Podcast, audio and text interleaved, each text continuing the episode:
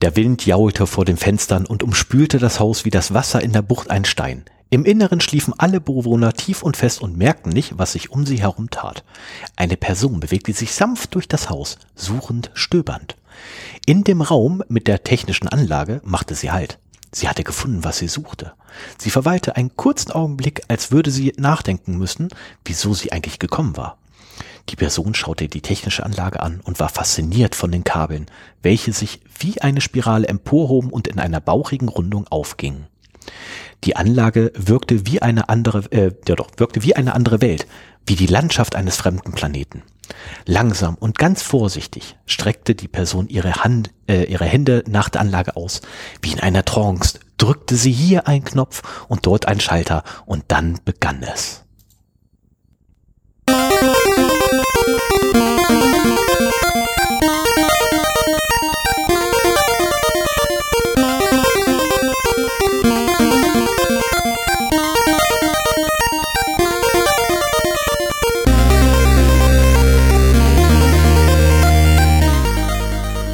Zero Day, der Podcast für Informationssicherheit und Datenschutz.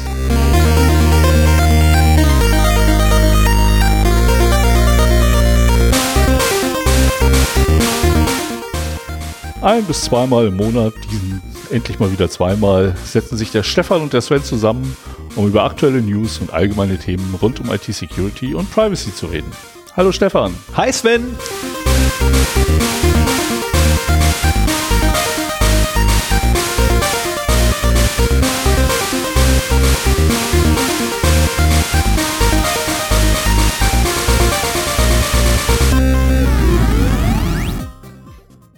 Einen wunderschönen guten Morgen, einen wunderschönen guten Abend, eine wunderschöne gute Nacht, je nachdem, wann immer ihr uns hört.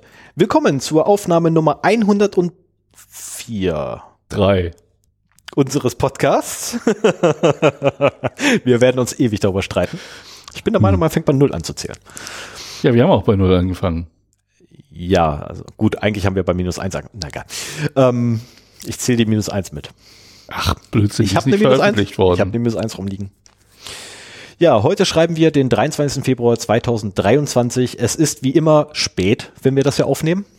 Diesmal sogar später als sonst. das liegt Mhm. aber äh, hauptsächlich an mir. Ich habe Podcast-Fieber. Ähm, ja, äh, kurzer Satz zu dem Vorintro von heute. Das ist mir heute Morgen irgendwann zwischen 6 und 8 Uhr eingefallen. Und ich habe das dann einfach runtergetippt. Ähm, so, mach mal weiter. Linux to the Rescue. Und zwar habe ich ja ein auf nein auf Mastodon habe ich eine Anfrage gestellt gehabt, ob jemand irgendwie einen guten Weg kennt, doppelte Fotos zu finden und zu eliminieren. Hintergrund ist, äh, ich habe jemanden, der mehrere Gigabytes an Fotos hat und also mehrere Zehnerblöcke an Gigabyte an Fotos und der wollte ganz gern die doppelten alle rausfinden und alle wegschmeißen und alle Tools, die er irgendwie auf Windows kaufen kann, äh, sind ihm zu langsam. Inhaltlich oder nur vom Namen? Inhaltlich. Oh, okay. Ähm, ja, Linux to the Rescue und danke Mastodon. Ich äh, kannte das Tool, ich habe es wieder verpeilt. Ähm, Ftube nennt sich's oder Ftubes? Ftubes, glaube ich, ist es eher. Äh, ein super Tool, Kommandozeilentool, das Ding schmeißt man einfach an und er vergleicht die Hashwerte. Also nicht nur den Namen, sondern auch die Hashwerte vergleicht er von jeder Datei mit jeder Datei. Super. Ähm, Okay, also wenn, wenn das Er macht eine einmal als PNG und einmal als JPEG vorliegt, dann geht's nicht. Aber wenn es quasi die gleiche Datei ist mit unterschiedlichem Namen, dann findet er sie auch. ah ja. Und Das wie ist- viel hast du gefunden? Äh, ich habe dann bei mir das Ding ausprobiert und äh, ich habe, lass mich lügen, ich glaube knappe 900 Megabyte an Fotos weggekantet. Oh, okay. Hast aber viel Vertrauen in das Ding. Äh, ja, ich habe zu, ich habe vorsichtshalber noch eine Sicherheitskopie gemacht. Ich bin noch am Abgleich, aber das sieht tatsächlich echt gut aus. Ja, ja. Ja, ich Ähm, meine, Hash ist ja auch ein verlässliches. Ja. Also ein Tool allerdings, was das Ganze auch unter Windows könnte, weil es das dafür auch gibt, nennt sich Digicam. Mhm. und äh, ist eine Fotoverwaltung ähnlich wie ah, wie heißt das Ding von Adobe, wo man Fotos mit entwickeln kann? Äh, ich habe es vergessen. Ich Dieser auch. Lichttisch oder äh, äh, Lighttable, nee. Lightroom. Lightroom, Lightroom. Ähm, und Digicam ist quasi Lightroom nur ein cool.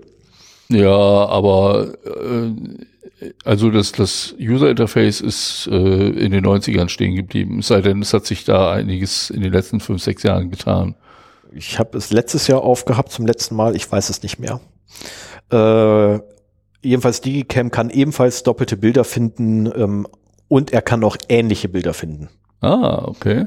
Das ist ein riesengroßer Vorteil, den Digicam hat, weil äh, selbst wenn dort Artefakte drin sind, aufgrund von, was ich ja, ne, Datenzerstörung oder so, oder Degrad äh, Degradation, äh, selbst dann könnte er noch doppelte erkennen, wenn man den Schwellwert hoch genug, äh, niedrig genug einstellt. Ah, ja. Weil bei Digicam kannst du einfach einen, ähm, einen Ähnlichkeitsschwellwert angeben. Und wenn du den halt entsprechend einstellst, dann findest du sogar welche mit Artefakten drin. Ah, ja. Ja, mit Digicam wollte ich mich auch noch mal beschäftigen. Ich habe das mal vor vielen, vielen Jahren angefangen, war mir ein bisschen zu langsam. Ähm, ich war halt Picasa gewohnt, das es damals noch gab und dann irgendwann in Google Fotos aufgegangen ist. Und äh, dann habe ich es halt irgendwann wieder sein gelassen. Aber so eine Fotoverwaltung ist, also im Laufe der Jahre, das wird halt wichtig, dass du Ja. deine Fotos irgendwie nicht nur irgendwo auf der Festplatte rumdümpeln hast, sondern auch irgendwie mal ein bisschen verwaltet bekommst. Und ich kenne Leute, die als Hobby Fotografie haben, die viel mehr Fotos haben als ich, wahrscheinlich auch so in der Mhm. Größenordnung. Und äh, da geht das gar nicht mehr ohne. Aber da lohnt sich dann auch Lightroom zu kaufen zum Beispiel. Ja, wobei Lightroom einfach schon, na egal. Ähm, Sehr teuer.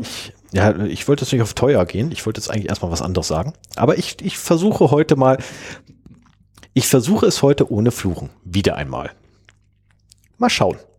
Irgendwann wird ja hoffentlich nicht mein Kind äh, auch die Podcasts hören.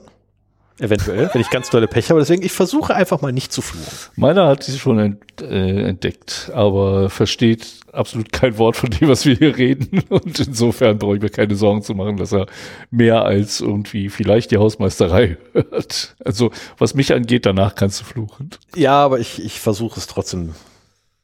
Der will jetzt einen Windows-Rechner haben. Und äh, ich weiß noch nicht so ganz, wie ich ihm das Ganze nahe bringe. Also er lebt momentan noch in der Apple-Welt mit äh, iPad und iPhone. Schenk ihnen einen Linux-Rechner. Hat er viel mehr, hat er viel mehr von. Ich habe auch noch ein Linux-Notebook äh, rumliegen. Hätte ich notfalls auch noch. Ja, mal gucken.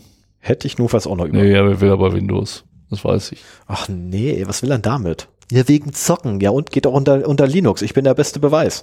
Ich habe gar keinen Windows-Rechner mehr. Ne, stimmt nicht. Ich habe einen Windows-Rechner, habe ich ja, aber der ist dienstlich, das ist nicht meiner. Ja. Der gehört der Firma. Die, das kam jetzt erst. Ich, ich werde ihn jetzt erstmal überhaupt in richtige Rechner einweisen und ihm sagen, was Applikationen sind, was Webseiten sind und äh, das, das kriegt er alles noch nicht auf die Reihe.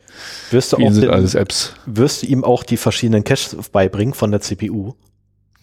nee, so weit geht's noch nicht. Oh, schade. Nicht die einzelnen Register? Oh. Nein, nein, nein, nein, nein.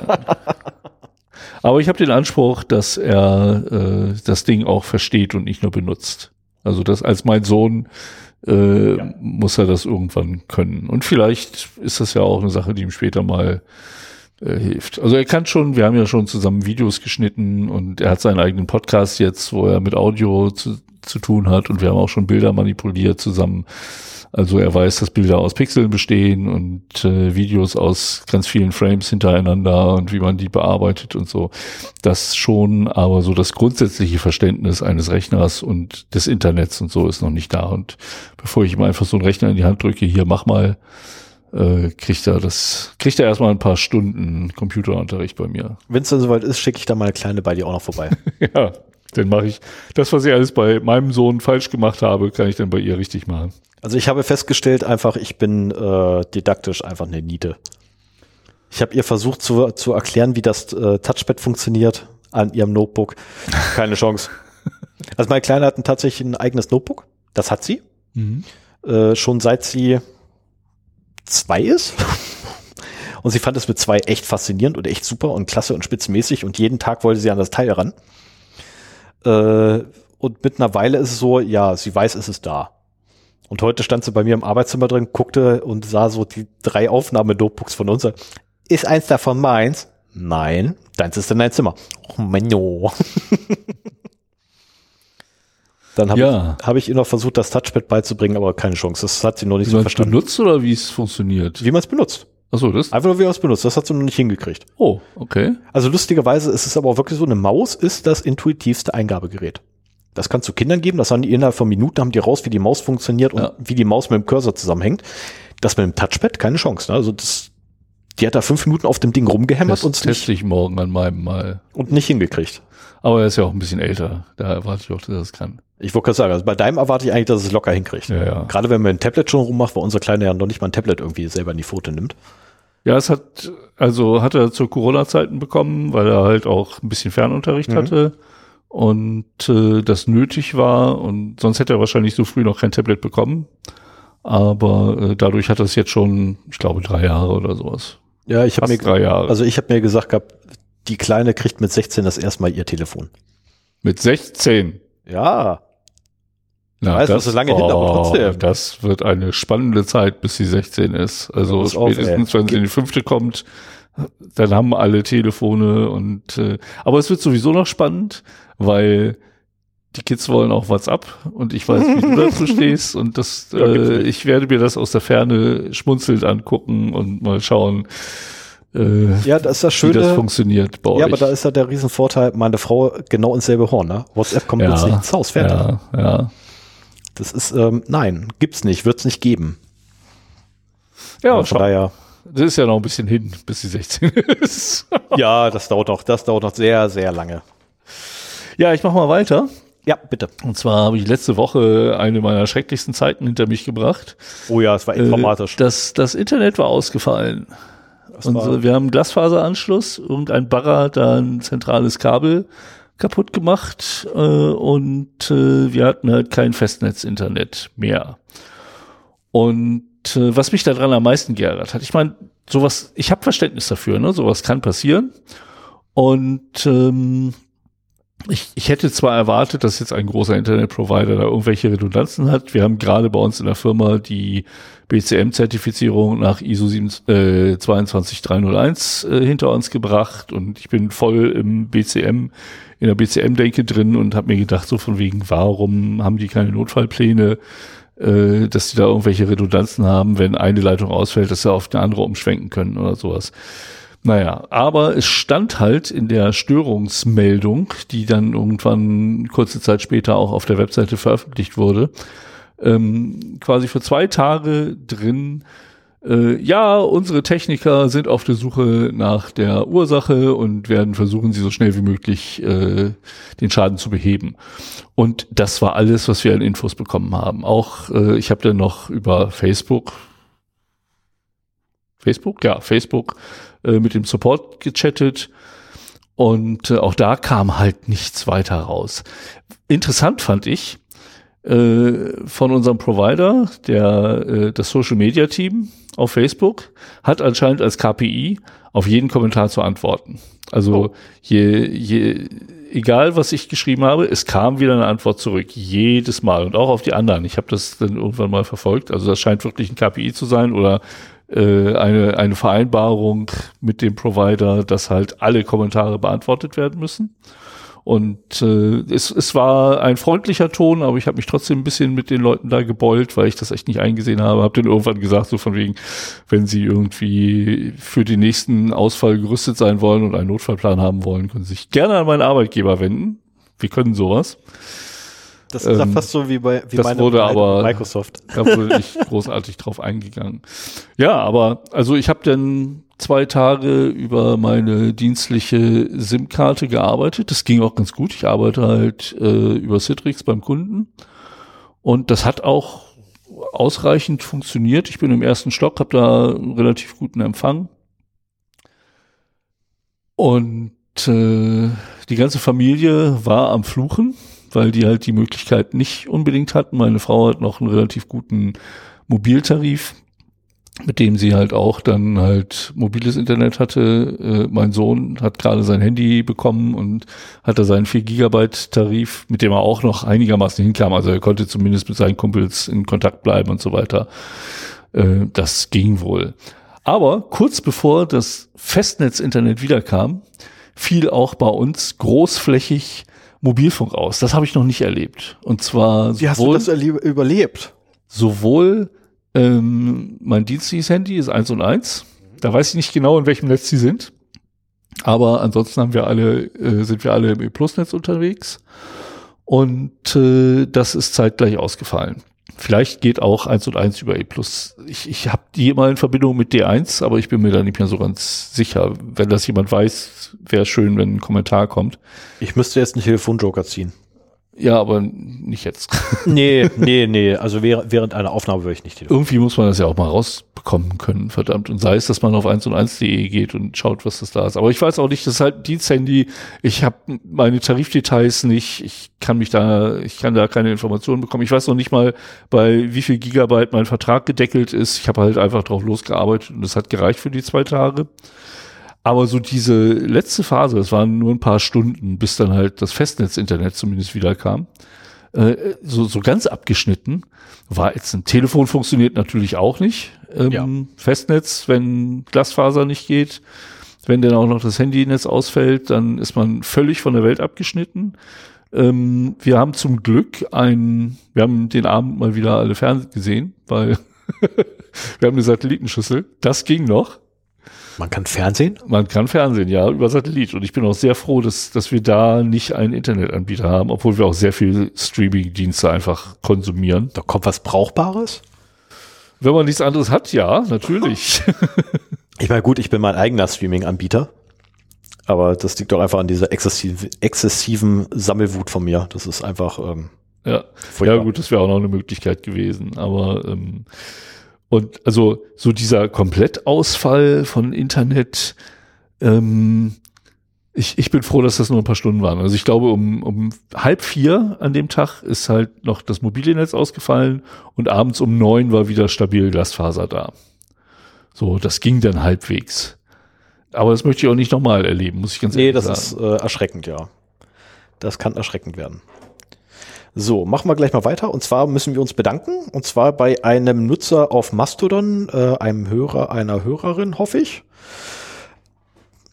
Ich weiß leider nicht, wie man es ausspricht. 800 Meilen, 800 Mi, 800 Mi, ist, äh, keine Ahnung. Kann, kann auch sein, dass, ähm, gute Frage. Ähm, aber äh, so, ich habe übrigens gerade die Antwort auf deine Frage gekriegt. Tut mir leid, ich muss kurz nochmal abschwenken. Äh, Vodafone und O2. Ah ja, okay. Ähm, lässt also darauf schließen, dass Vodafone bei dir ausgefallen ist. Ja, ja und E+. Ja, E Plus ist ja ebenfalls drillisch, glaube ich, oder? Nicht bei, bei Vodafone? Nein, die sind doch jetzt Telefonica irgendwas. Ja, aber E, e Plus, sind die nicht noch drillisch mit? Also 1 und 1 ist drillisch. Das weiß ich. Ah, ich bin auch drillisch. So, und E Plus müsste Aber drillisch hat alle Netze. Also Drillisch ist ja auch nur ein Reseller. Aber bevor wir hier weiter, genau, bevor Ahnung, wir hier weiter äh, erzählen, ne? machen wir weiter. Ist aber eine verlässliche Quelle, weil der gute Mensch hat äh, Telekommunikationsausrüstung für Mobilfunkanbieter ver äh, vertickert. Ach, hast du parallel hier gefragt oder was? Ja. Ah, ja. Sickler ist eine geile Erfindung. so, jedenfalls müssen wir uns bei, äh, bei dem Nutzer 800Mi, nenne ich ihn jetzt einfach, bedanken, weil er uns einen wunderbaren Link gegeben hat. Und zwar The Wired. Beide noch nicht gelesen haben. Den wir beide noch nicht. Sieht sehr vielversprechend aus. Ja, äh, The Wired Guard, äh, Guide, Guide, The Wired Guide to the Data Breaches. Ähm, es ist ein sehr umfassender Artikel, äh, der halt die Informationssicherheit und die ähm, Datenverluste vor allem behandelt und auch die Historie der Datenverluste mhm. mit aufrollt. Und äh, wie gesagt, also er sieht sehr vielversprechend aus. Ich bin noch nicht dazu gekommen, den in voller Gänze zu genießen. Schade eigentlich. Hätte man auch ein Thema draus machen können. Ja, hätte aber man auch ein Thema draus machen können. Ähm, so veröffentlichen wir quasi den Link schon mal vorab, damit ihr schon mal das Thema von Svens nächsten, äh, von unserer nächsten Episode kennt, wo Sven dann das Thema äh, wieder raussuchen muss. Hier hat er jetzt eins. Ja. Ähm, anders als die anderen 49 Vorschläge. Äh, ich wollte gerade sagen, ich habe äh, ChatGPT gefragt, was man denn für einen IT-Security- und Datenschutz-Podcast an Themen mal machen könnte und äh, wollte 100 Vorschläge haben. Nach 49 hat er dann aber abgebrochen. Äh, wobei bei vielen war auch so, ja, haben wir schon, haben wir auch schon, ja, haben wir drüber geredet, ja, ja. Aber äh, das waren halt teilweise sehr spezielle Themen und äh, da waren auch noch einige dabei, was man mal so machen könnte. Müssen wir mal abgleichen, die Liste. Äh, so, dann habe ich noch einen Punkt für die Hausmeisterei heute. Und zwar wird uns immer mal wieder ähm, ein Angebot unterbreitet, beziehungsweise angefragt, dass wir doch bitte mal ein, ein Angebot denen zuschicken, äh, wie viel denn bei uns Werbeplatz kosten würde. Bevor jetzt irgendwelche Leute ganz wild äh, Schnappatmung kriegen, keine Panik, hier wird es keine Werbung geben. Habe ich versprochen, halten wir ein. Äh, aber wir werden gefragt, ob wir nicht bezahlte Werbung bei uns schalten wollen und die dann quasi als Sponsored Post beziehungsweise als Gastbeiträge bei uns hinpacken wollen, ohne diese als solche zu kennzeichnen. Ja, kommt immer wieder. Kommt immer mal wieder irgendwie so eine E-Mail an und das sind leider, ich habe es äh, zumindest bei zwei, äh, bei zwei solcher E-Mails habe ich es nachgeprüft und ja, das sind tatsächlich echte Agenturen, die da anfragen. Äh, und nein, ich habe dir nicht geantwortet, ich bin nicht bescheuert. Aber dazu habe ich zwei Aussagen die ich treffen kann. Die erste ist, das ist hochgradig illegal und rechtswidrig in Deutschland, geht mal gar nicht. In Deutschland muss Werbung immer ausgezeichnet sein als Werbung. Ja. So, das zum einen. Jetzt kommt die zweite große Aussage und die finde ich ehrlich gesagt sehr positiv. Das heißt für uns nämlich, wir haben es geschafft. Wir sind wer, wenn uns schon Werbung angeboten wird. Ja, muss ich deinen Enthusiasmus wahrscheinlich gleich wieder dämpfen, weil äh, das ist genau wie bei vielen Spam-Kommentaren, die wir bekommen haben, zielen die auf Blogbeiträge ab. Ach Mann. Und äh, die sehen halt, da ist ein Blog unter dieser Domain und äh, wahrscheinlich sehen sie auch, dass da relativ viele Inhalte mittlerweile sind. Sie können ja nicht sehen, wie viele äh, Leser wir haben. Und ich glaube, die, die sehen uns nur als Blog und fragen dann sehr oft auch englischsprachig. Die haben also in keiner dieser Anfragen wird irgendwie auf den Inhalt unserer Webseite, unseres Podcasts eingegangen. Das ist einfach nur, ich glaube, die scrapen das Netz nach WordPress-Geschichten, äh, gucken, wie viele Beiträge da sind und wenn genug da sind, dann schicken sie es ab. Also so richtig geschafft haben wir es dann wahrscheinlich doch noch. Ich wollte morgen in die Firma laufen und sagen, ich bin wer. ja, das kannst du auch. Ja, ich bin ich. das ist, ist halt so. Nee, aber ähm, ich finde das immer wieder witzig, die Spam-E-Mails, die wir kriegen. Ich habe mir sogar äh, äh, nur noch Telefoniker. Äh, ich habe mir extra ähm, welche zurechtgelegt gehabt, weil die einfach lustig sind. Also wir, wir kriegen teilweise wirklich witzige Spam-E-Mails aus meiner Sicht, ähm, wo dann so Sachen angeboten werden ähm, wie nennen wir es mal potenzsteigernde Mittel. Äh, oder das andere, was war das? Äh, verdammt, das, das war so richtig schlecht übersetztes Englisch. Mhm. Naja. Also vom Englischen ins Deutsche so richtig miserabel übersetzt. Und die Dinger lesen sich einfach ne, wie, wie irgendwie so eine, so eine humoristische Seite. Das ist so schön. ich lese die gerne. Ja, ich frage mich, wer auf sowas eingeht. Ja, ich Aber vielleicht gibt's auch wirklich so, so Linkschleudern und so Seiten, die halt sowas annehmen und dass das dann darüber läuft. Ich meine, die sind ja auch immer konstant auf der Suche nach Content und wenn sie einen bezahlten Content bekommen, äh, dann machen sie es vielleicht sogar. Wobei Aber wir ja auch ähm, Spam-Mail bekommen, die gar nicht mal so abwegig sind. Beispielsweise wurde was für ein Account bei uns gesperrt? Achso, nee, unsere Domain. Unsere Domain wurde ja fast gesperrt weil ja eine Bezahlung nicht durchgegangen ist. Und äh, da hatten wir die, den dummen Umstand, dass man auf dem Mobiltelefon nicht so richtig sehen kann, wer der Absender ist. Ja, also die äh, habe ich zuerst gesehen.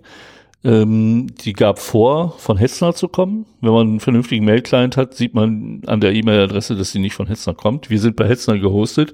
Das wird man auch automatisiert auslesen können, ja. welche Blogs äh, bei welchem Hoster sind. Das kriegst du über den Und dann war das halt so äh, auch wieder auf eine Affektreaktion abgezielt, so nach dem Motto, ähm, klicken Sie hier, um Ihren äh, Ihre Domain zu erneuern. Ansonsten verfällt die.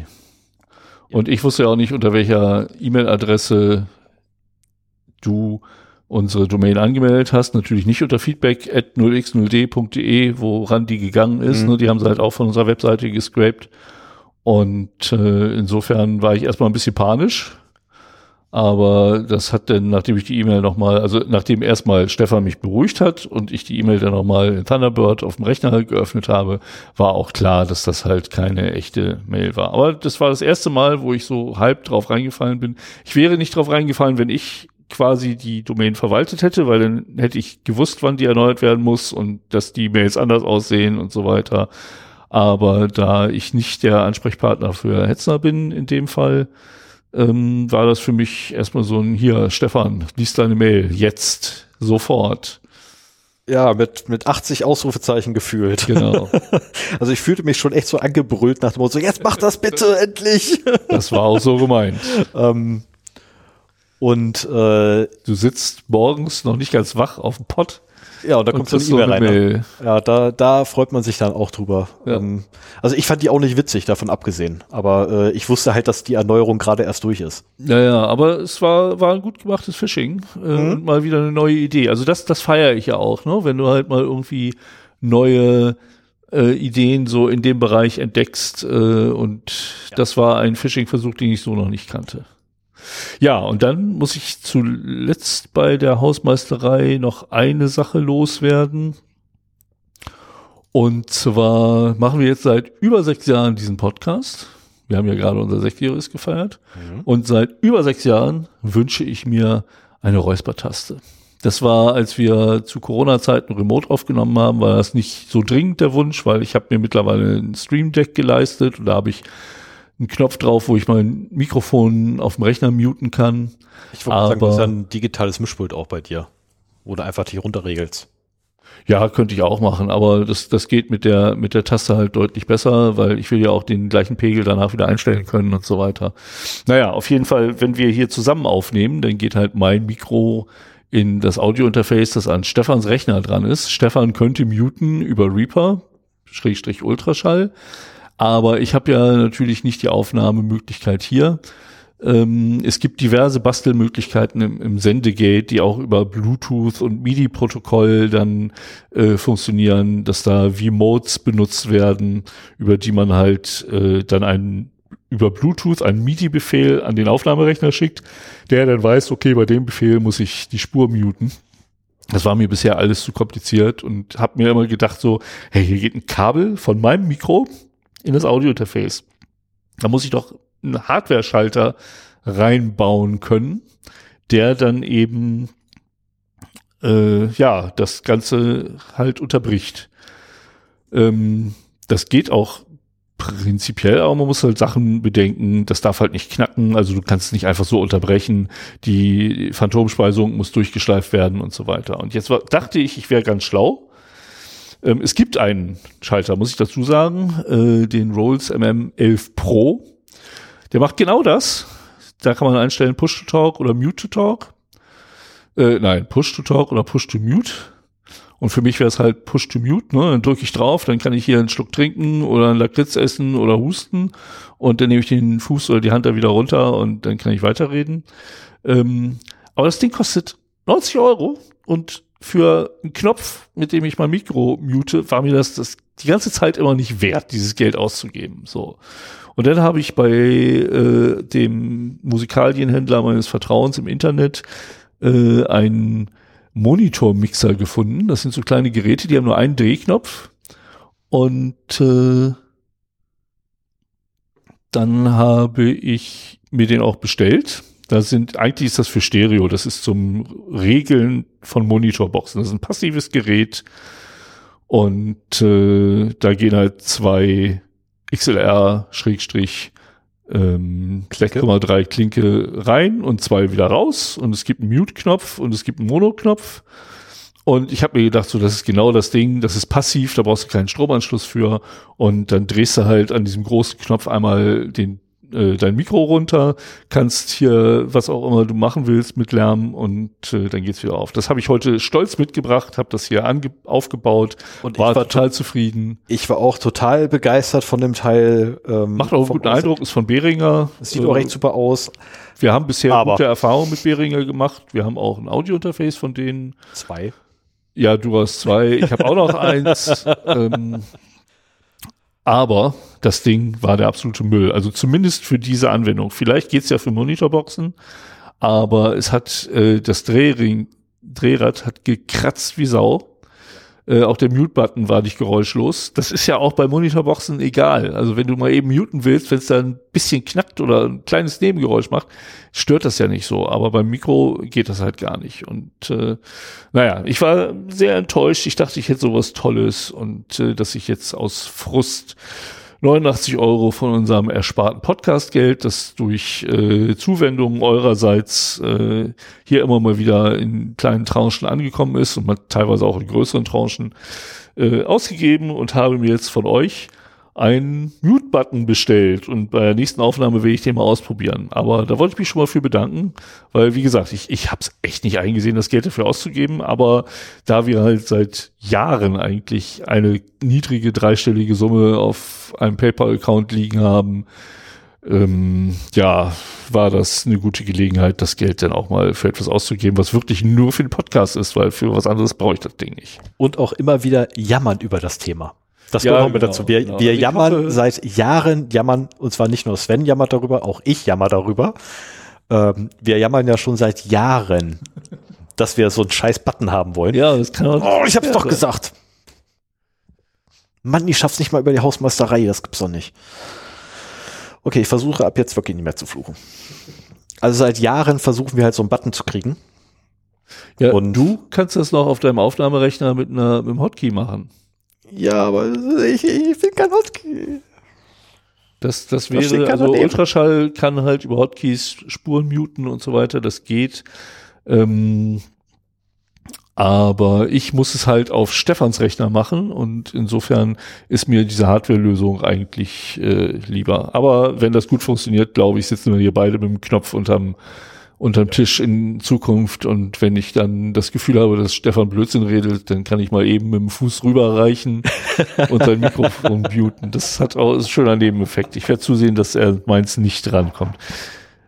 Warum ist da unten ein äh, USB-C-Kabel, das nur uns reingesteckt ist? Ist nicht meins. Das ist nicht meins. Das kann ich jetzt schon sagen, weil USB-C habe ich nicht. Ah! Kann es sein, dass bei dir Strom fehlt? Ah! Ich habe mich schon gewundert, warum mein Rechner nicht vollgeladen ist. Das ist hier rausgerutscht. Du hast ein USB-C-Ladekabel dabei. Ja. Und keiner sagt mir das. Ich, das brauche ich jetzt aber. So. Ich hätte doch mein Telefon aufladen können die ganze Zeit. Verdammt. Ja, ähm, Nee, alles gut, alles gut, alles gut. Nein, alles gut. Mein Telefon ist ausreichend geladen. Alles gut. okay, na gut. Ja, Kabelmangel ist hier nicht. Ja, aber so, ich habe mal eben runtergeguckt und sah da einen Stecker, wo kein Stecker sein sollte. Na gut, rechtzeitig gemerkt. Also auf meiner Seite fehlt heute ein paar Kabel, aber das liegt daran, dass ich einen anderen Rucksack genommen habe, weil ich heute mit dem Spänermobil gefahren bin. So, ja, also das muss ich loswerden. Dieser, dieser Mixer geht zurück. Ich bin total enttäuscht. Und äh, wie, wie so oft, wenn man von irgendwas enttäuscht ist, dann sieht man es irgendwann ein, das Geld dafür auszugeben. Das ist jetzt auch nicht die Welt, aber wie gesagt, so, so ein Knopf, der einfach nur was mutet. Ja, egal. Jetzt haben wir's. Nächste, nächste Folge ist es da. Genau. Machen wir mal mit Datenverlusten weiter. Ich habe nur einen mitgebracht, Mhm. aber der hat es ein wenig in sich. Ähm, und zwar begab es sich, dass ein Sicherheitsforscher, ich traue mich nicht mal den Namen irgendwie auszusprechen, wie immer. Irgendwie haben ja Sicherheitsforscher immer Namen, die man nicht aussprechen kann. Also ich zumindest nicht. Äh, dazu kommt auch noch eine leichte Legasthenie, die ich habe, bis mittelschwere bis ganz große. Weshalb ich sowieso Probleme habe, Namen zu lesen.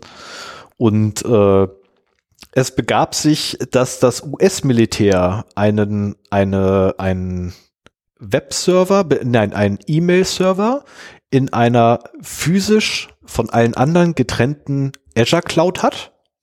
Hatte? Nee, hat. Sie haben es immer noch. Und dort dann quasi Kommunikation der US SOCOM, also ja Special Operations Command, ähm, darüber gelaufen ist. Und wenn jetzt jemand die IP-Adresse gekannt hätte, ähm, bis zu dem Montag, am Sonntagabend wurde es ihnen gemeldet, also an einem Sonntag wurde es ihnen gemeldet und erst am Montagabend danach ähm, wurde das Problem behoben. Wenn jemand die IP-Adresse gekannt hätte, wäre er ohne Passwort einfach reingekommen und hätte Zugriff auf alles gehabt, was irgendwie in diesem E-Mail-Server liegt. Ui. Aber jetzt möchte man ja meinen, okay, also man kann erstmal davon ausgehen, da ist alles weg. Ich gehe auch fest davon aus, da ist alles weg. ähm, was da irgendwie wegkommen kann.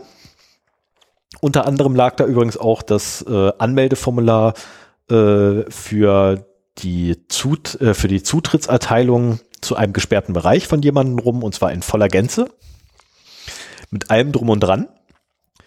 Äh, ich persönlich gehe halt davon aus, da ist sehr viel mit Sicherheit abgekommen. Irgendjemand wird das Ding gefunden haben, nicht nur ein Sicherheitsforscher, sondern mit Sicherheit irgendwer anders leider auch. Aber die Aussage des US-Militärs ist schön, weil ganz am Ende äh, ihres Berichts sagen sie, ja, wir können jedoch mit Sicherheit sagen, dass wir nicht gehackt wurden. ja. das kann man auch Stimmt. so sagen. Also allein der ja. Satz ist es wert. Also ich habe keine Ahnung, wie viele Personen betroffen sind. Ich weiß, dass es hunderte von Gigabyte an e äh, über 100 Gigabyte an E-Mails sind, die da drin lagen. Mehr weiß ich aber auch nicht. Aber der Satz alleine ist es wert, dass es hier mal erwähnt wird, weil ja, sie sagen vollständig die Wahrheit. Sie wurden nicht gehackt.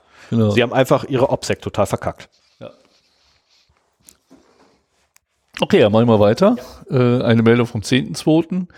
Äh, Reddit hat's erwischt. Und äh, die hatten einen äh, Datenverlust, der viele interne Dokumente und Source Code äh, verlustig gegangen ist. Und schön ist hier, wenn man das mal so ähm, übersetzt darstellt, äh, das Unternehmen machte einen ausgeklügelten und hochgradig gezielten Phishing-Angriff verantwortlich, der am 5. Februar 23 gegen seine Mitarbeiter stattfand. Und. Äh, dann weiter steht hier, der Angriff beinhaltet das Versenden von plausibel klingenden Eingabeaufforderungen, die auf eine Webseite umgeleitet wurden, die sich als Reddits Intranet-Portal ausgab, um Anmeldeinformationen und Token für die Zwei-Faktor-Authentifizierung zu stehlen.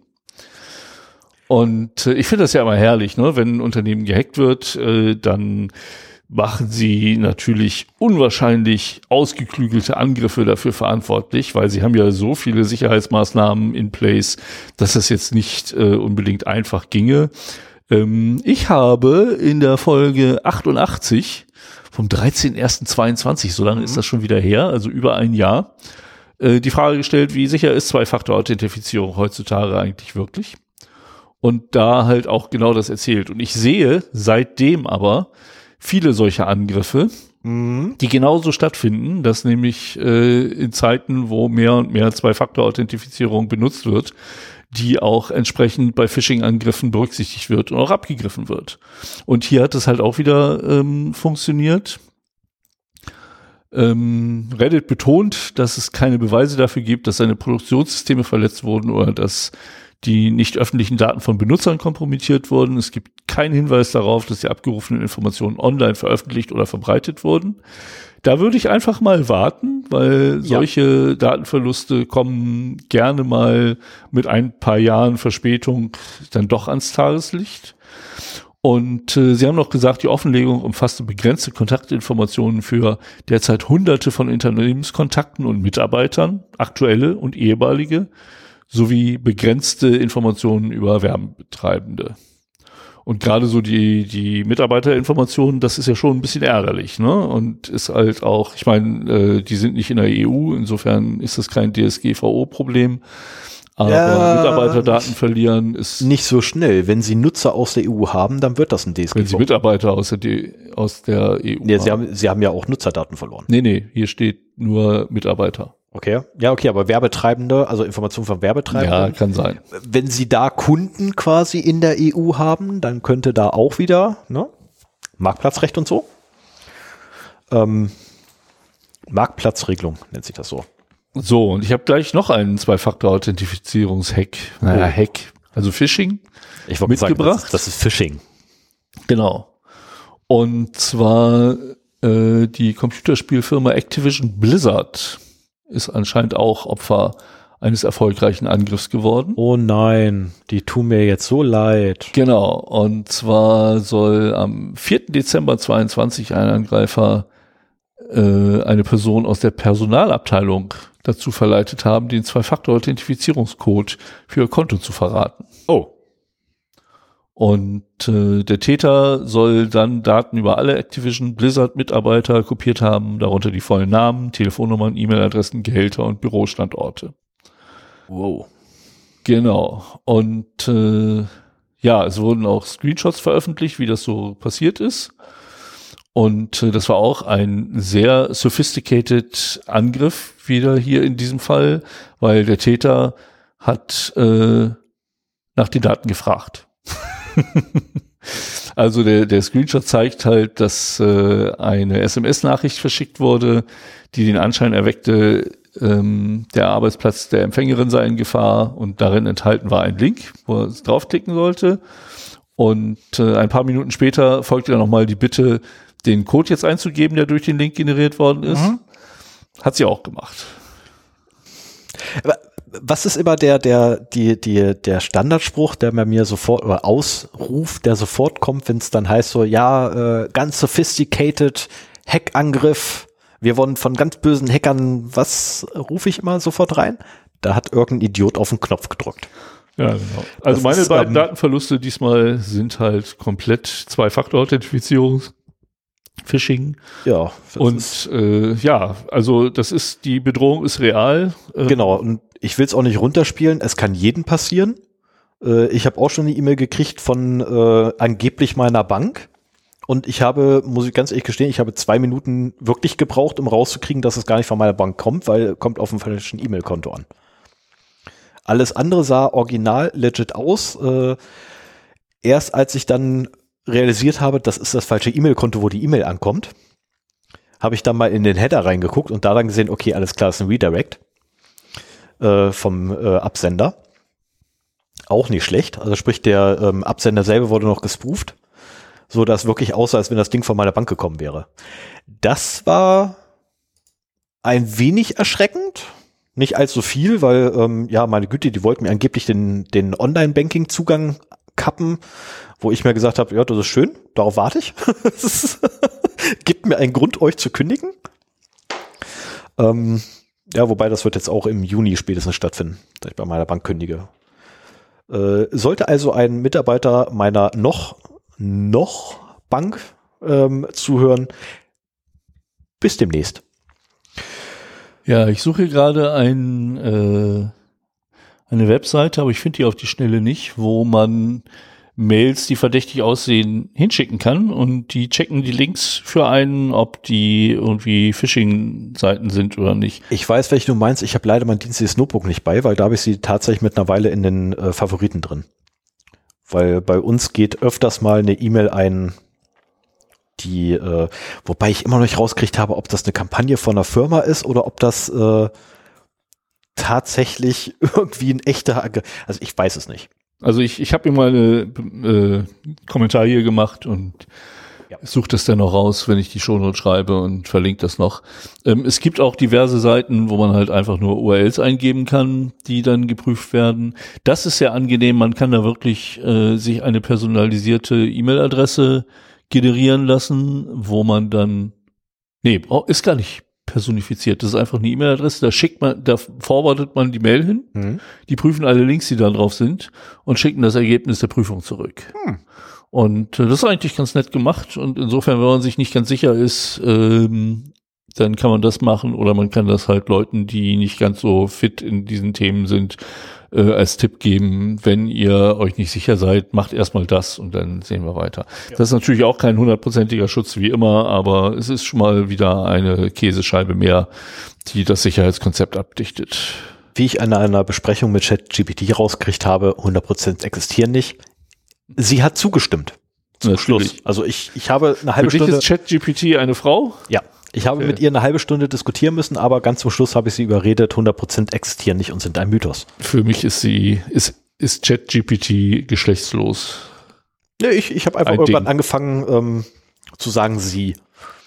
Das ist äh, allein schon, weil alle anderen drumherum immer sagen er oder es und ich sage so, nö, dann ist es sie. Für mich ist es es. Also die meisten, die ich kenne, sagen tatsächlich er ne, weil der Chatbot. Und ich sage mal, nee, das ist halt die.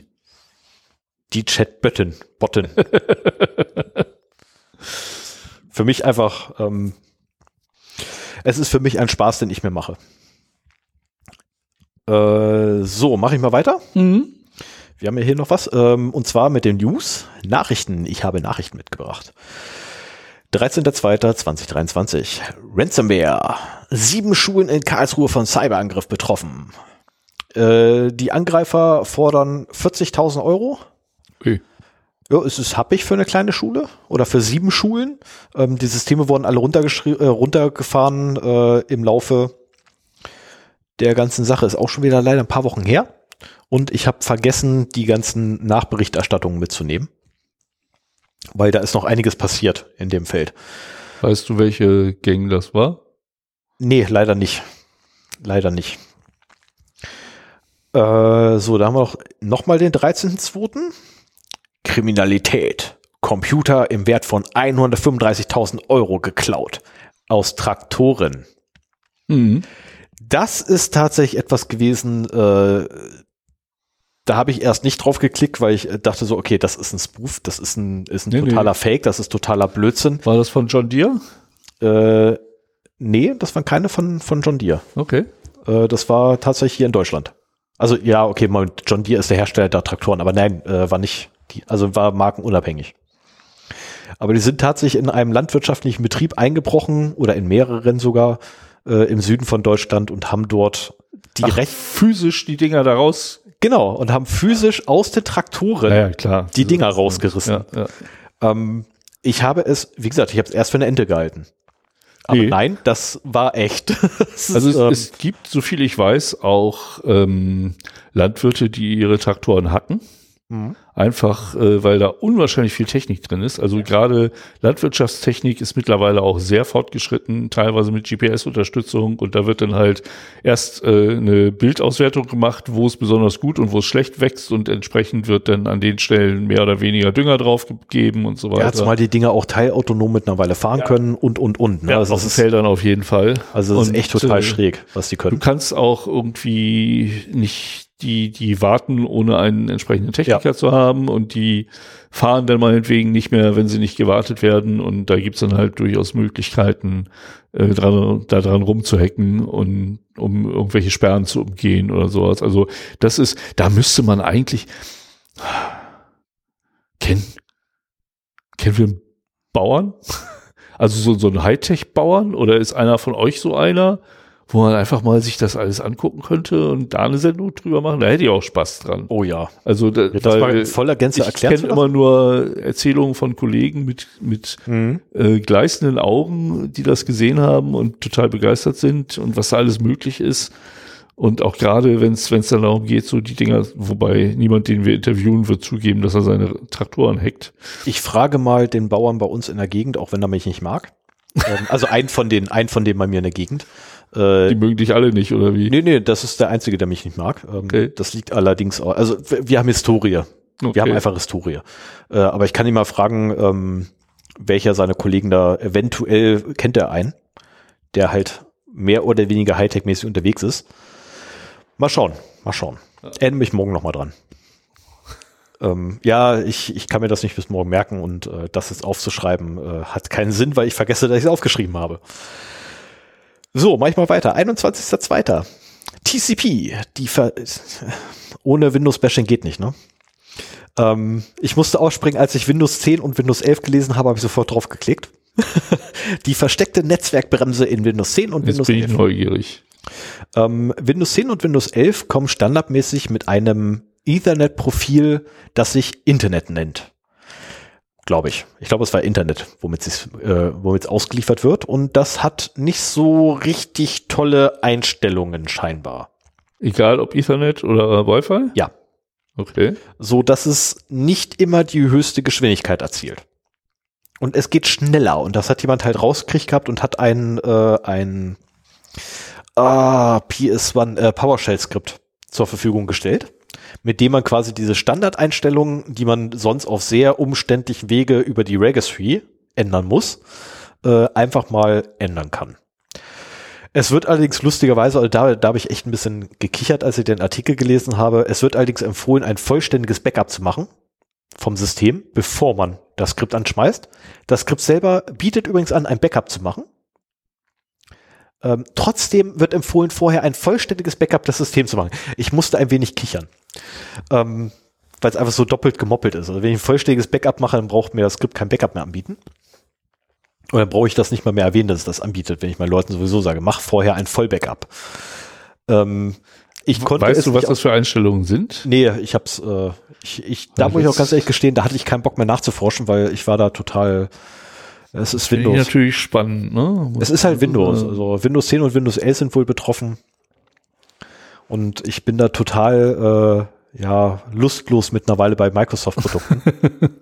Aus Gründen. Ich, äh, früher habe ich mir noch die Arbeit gemacht und habe ja sogar noch meine dienstlichen Notebooks quasi aufgebohrt, das Betriebssystem. Da habe ich auch keinen Bock mehr drauf.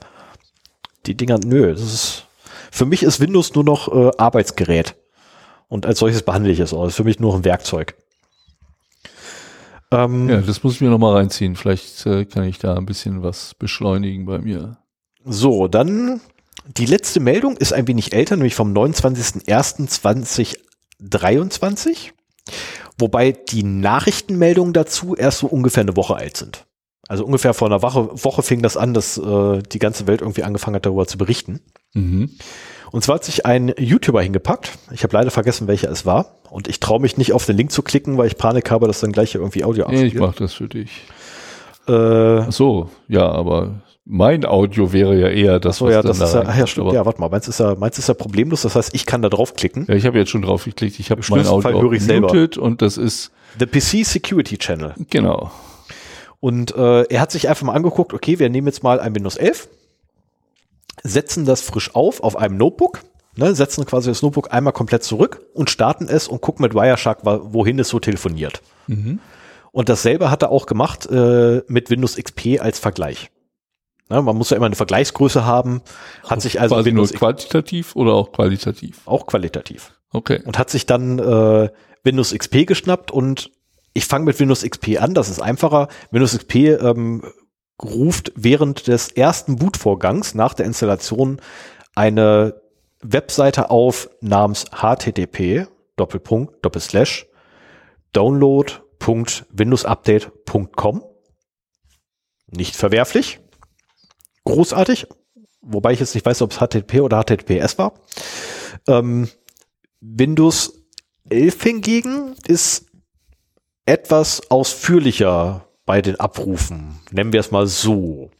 Also nicht nur wird an äh, McAfee wurde was gesendet. Ah. Es handelt sich allerdings um ein Notebook, was auf Werkseinstellung zurückgesetzt wurde. Deswegen kann es auch sein, dass da einfach Bloatware mit drauf ist. Und deswegen McAfee angerufen wurde. Okay, ja. Dann wird das Content Delivery Netzwerk Akamai, glaube ich, wird ausgesprochen. Oder Akamai aus, äh, angerufen. Okay. Auch noch soweit. Ähm, Finde ich jetzt nicht toll, aber okay, kann man eventuell ja, wenn, wenn noch Sie Ihre argumentieren. Updates über Akamai ausliefern, wäre das völlig legitim. Genau, kann man eventuell noch argumentieren. Ähm, aber wie zum Teufel wird dann bitte eine Profilbildungsagentur jetzt argumentiert? Oh. Ja, genau. Oh.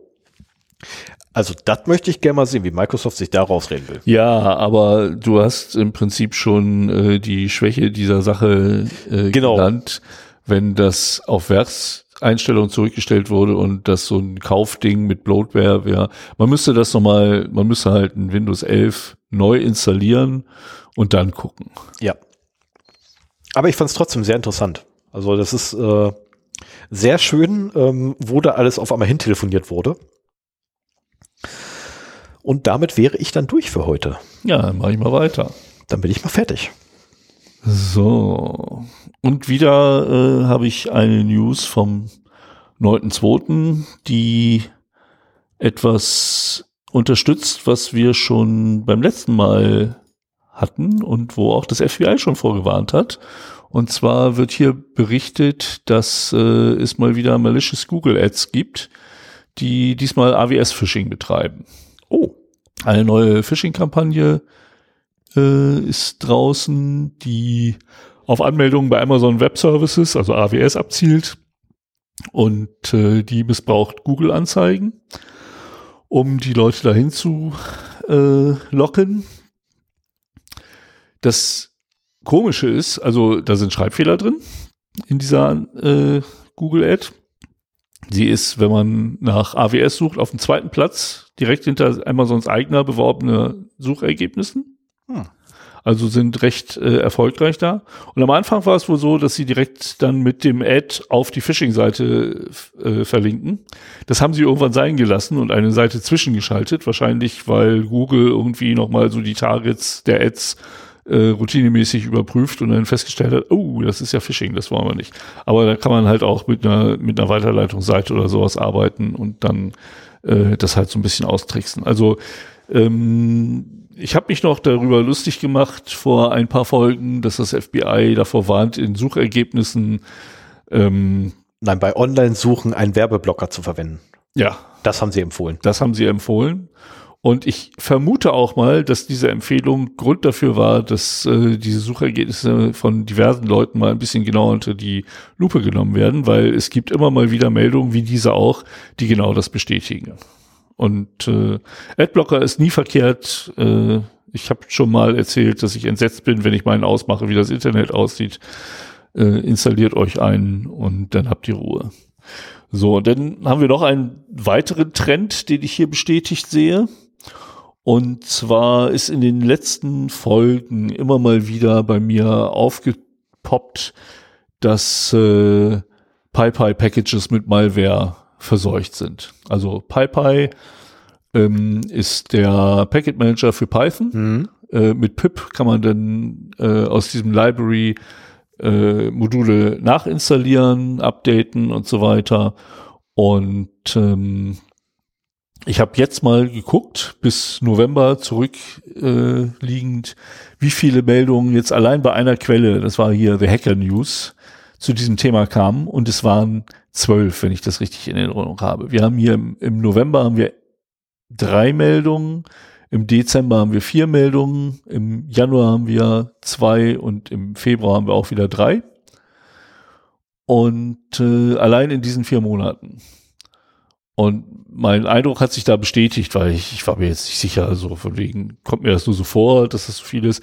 Aber man sieht auch hier, äh, dass kriminelle Hacker sich halt auf Lieferketten verlegen und äh, gerne halt Zugriffsversuche machen auf beliebte Libraries, die halt viel verwendet werden. Und wenn sie es halt wirklich schaffen, da meinetwegen ihren Code unterzubringen, und das können im Zweifelsfall nur eine unscheinbar aussehende Zeile sein. Ne? Also wenn der Verwalter des Libraries jetzt äh, beim Pull-Request mhm. nicht unbedingt äh, so genau drauf guckt, dann kann das damit schon ähm, ausgelöst werden. Wobei das manchmal auch mit, ähm, mit äh Fehleingaben arbeiten die manchmal auch, also mit äh, Vertippern, so.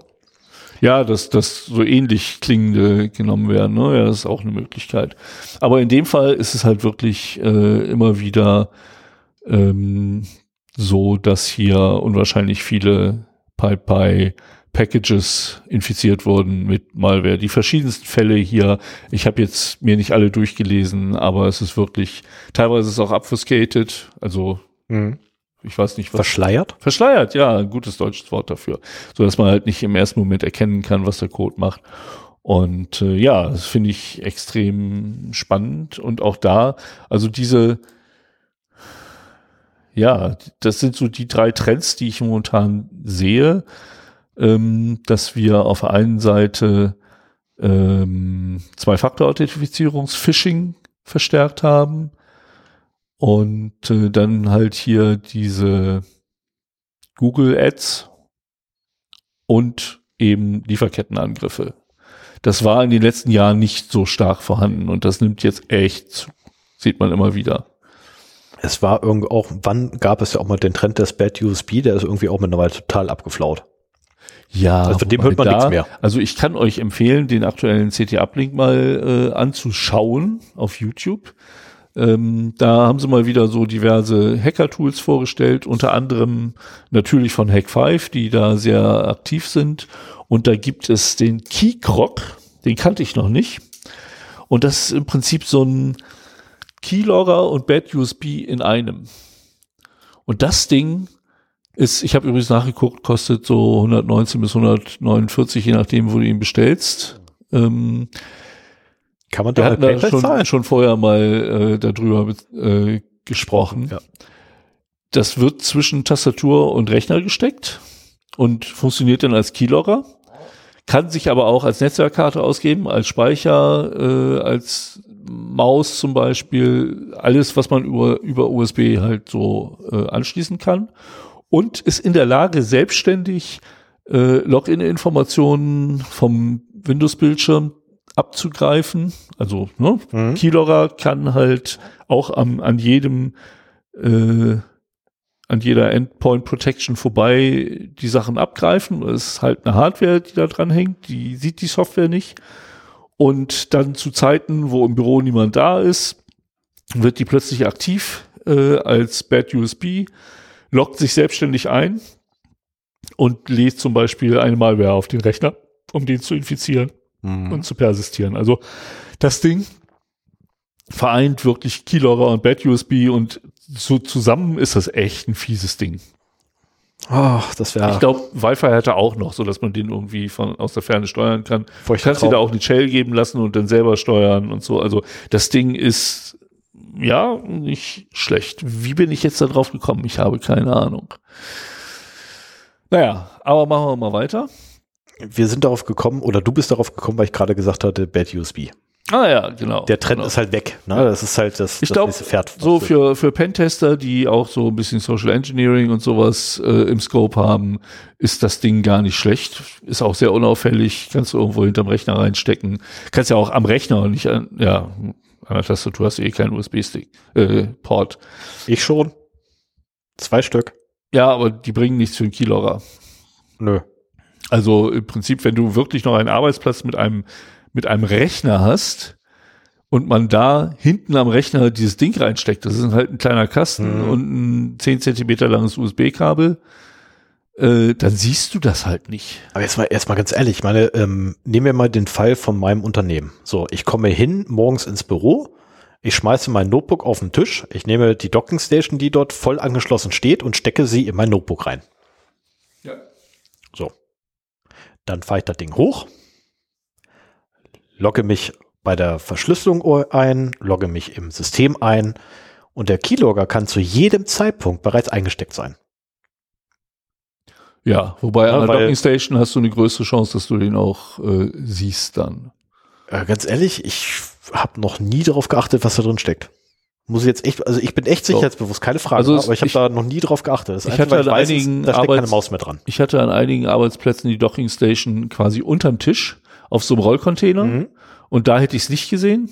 Wenn die bei mir auf dem Schreibtisch steht, würde mir das auffallen, dass da irgendwie ein neues Kabel ist, so ja, wie mir eben der USB-Stecker auf dem Boden auf. Ja, aber die stehen bei mir zu, also bei mir steht die Docking Station hinter den beiden Monitoren. Ja, okay. Dann, also, und es ja. guckt wirklich nur das USB-C-Kabel raus und da stopfe ich halt nur rein und dann schmeiße das Notebook hin und das war's. Und das Notebook, wenn ich Ach das so, Notebook du hast so eine USB, ja, ja, okay, alles klar. Ne, Meine Docking Station ist halt etwas, wo ich den ja, okay, Rechner physikalisch noch reindrücke. Wenn ich, wenn ich jetzt die alte, äh, bei der alten, bei den alten Dell-Dinger würde ich es auch sehen, ja.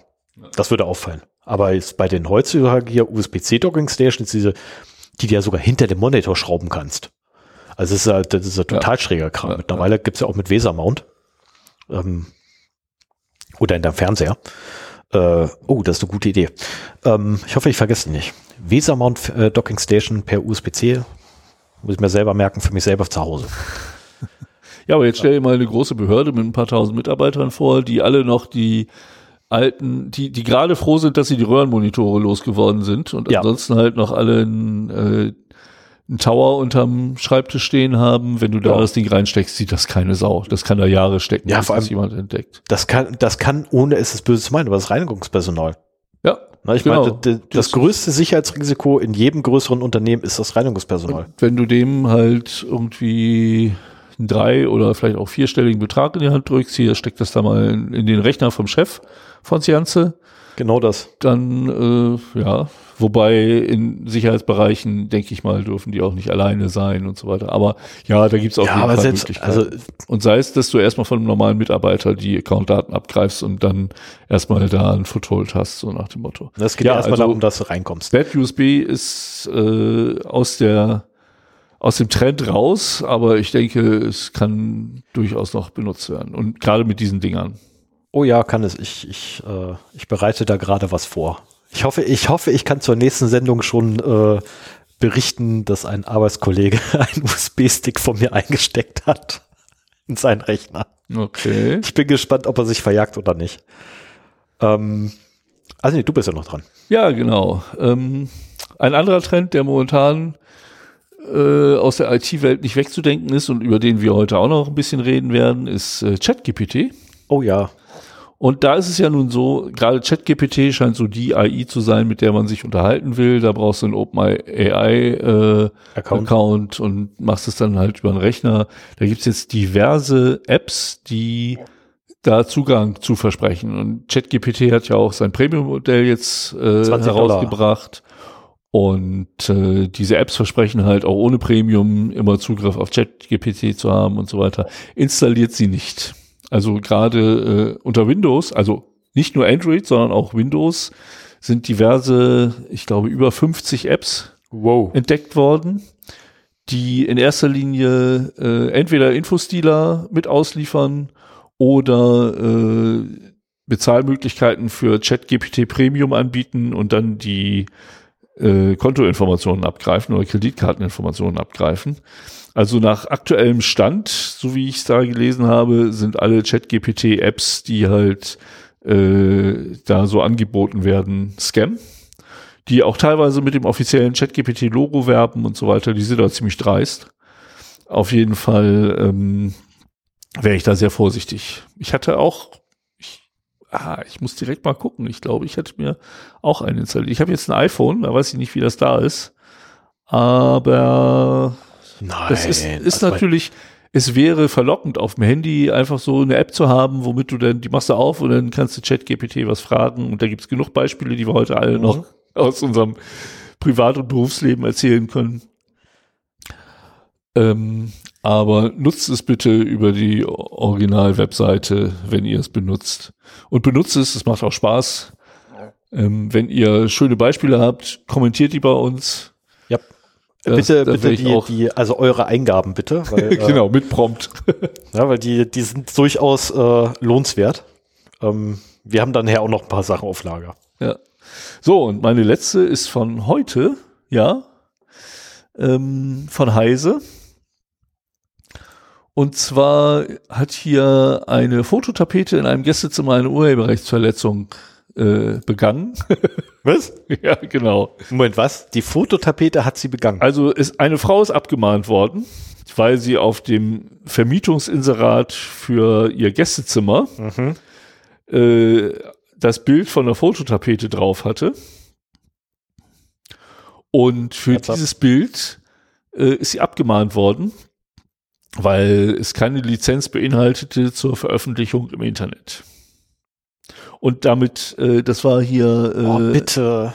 Landgericht Köln, AZ 14O 350-21. Ich hätte es jetzt auf Hamburg getippt, ey. Ernsthaft. Ja, nee, war diesmal Köln. Oh Mann.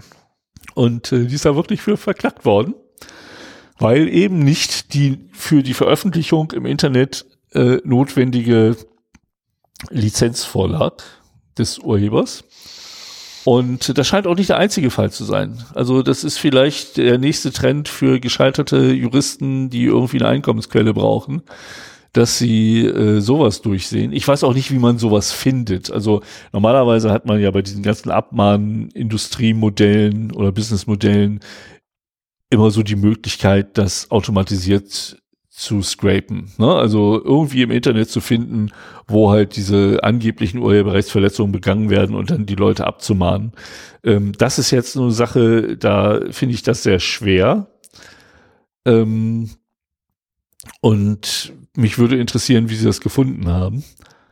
Äh, es ist kein Einzelfall, aber der scheint wohl besonders skurril zu sein und äh, den musste ich hier noch auf jeden Fall mit einbringen. Also passt auf, wenn ihr eure Tapeten fotografiert und ins Internet stellt, Oder eure Fototassen. ihr Post vom Anwalt bekommen. Die Motiv, die Motivtassen. Ah, Genau. die Motivtassen. Ach, das wollte ich noch erzählen, genau. Das war eigentlich äh, hier noch aus der Hausmeisterei. Unser Shop ist jetzt das erste Mal von einer Person benutzt worden, die nicht wir waren. ja, voll Irgendjemand cool. hat Hoodies bei uns bestellt, finde ich klasse. Und äh, ja, schönen Dank, wenn du das hörst. Du bist unser erster Kunde in dem Shop. Ich kann dich beruhigen, wir haben nichts an dir verdient. Ja. Also wirklich 0,0 gar nichts. Das ja, ist auch kann okay man darauf hinweisen, das sind alles Selbstkostenpreise. Ich finde die sowieso schon teuer genug. Ja. Und äh, wir haben nicht damit gerechnet, dass außer uns beiden jemand da was kaufen möchte. Auch wobei, aber ganz ehrlich, also meine Frau findet mittlerweile den, den Untersetzer für die Kaffeetasse total geil. Ah ja. Also, also ich, ich finde vor allen Dingen den Eika und ja. äh, QR-Code-Aufkleber auch ganz geil. Die kann man auf sein Auto kleben und dann äh, Webcams oder Überwachungskameras nerven, die solche QR-Codes auflösen, mhm. weil wenn sie das ins, wenn sie den String, der da rauskommt, in ihr Log schreiben, wird vom Virenscanner plötzlich das Log schreibgeschützt oder quarantänisiert. In Quarantäne verschoben, ja. Genau, weil äh, ja da was Böses drin ist. Ja, ja. Ganz, also kauft Eika. Genau, Eika ist Ich habe übrigens auch einen hier auf meinem Notebook, den habe ich aber selber gedruckt. Ach, das ist der unten links am Ja, genau. Okay. Das ist okay. Ich hatte das ist auch gedacht, ein Eika. okay, weil okay, ja, ja, später. Also Eika ist ein Teststring, der per Definition als Virus identifiziert wird von allen Virenscannern, auch wenn, es, wenn er völlig harmlos ist, weil es nur ein Textstring. Aber damit kann man gut testen. Ich habe auch bei uns in der Firma irgendwann mal äh, um die Endpoint Protection zu testen, halt den Alka runtergeladen. Das war gar nicht so einfach. Ich wollte, genau, ich wollte ihn per Mail verschicken und es war gar nicht so einfach, ihn erstmal auf den Rechner zu kriegen, weil da hat er schon angefangen zu meckern. Die Problemstellung kenne ich übrigens, die hatten wir damals auch äh, beim einem vorherigen Arbeitgeber, ähm, wo wir dann auch versucht haben, E-Mail zu versenden mit Paketen im Anhang, also Archiven im Anhang, die potenziell schadwürdige, äh, schad, schadfähige Software beinhalten. Ich habe ein Headset auf. Das ist irgendwie, habe ich ja leichte Kommunikationsschwierigkeiten heute. Wortfindungsstörung nennt man das, glaube ich. Und äh, das war echt nicht einfach. Also da hat ja wirklich alles angeschlagen und ich musste dann dazu übergehen, auf meinem Privatrechner ein Linux, damals hatte ich noch Windows gehabt, ein Linux temporär zu starten, nee, ein Linux VM zu nehmen, da drin das Ding runterzuladen, alles vorzubereiten und dann quasi auf meinem Privatrechner per, äh, per Share mit dem Host-System zu übertragen was die ersten acht Male, glaube ich, schiefgegangen ist, weil der Virenscanner angeschossen ist und sofort das Ding gelöscht hat, wo ich dann so, mm, Mensch.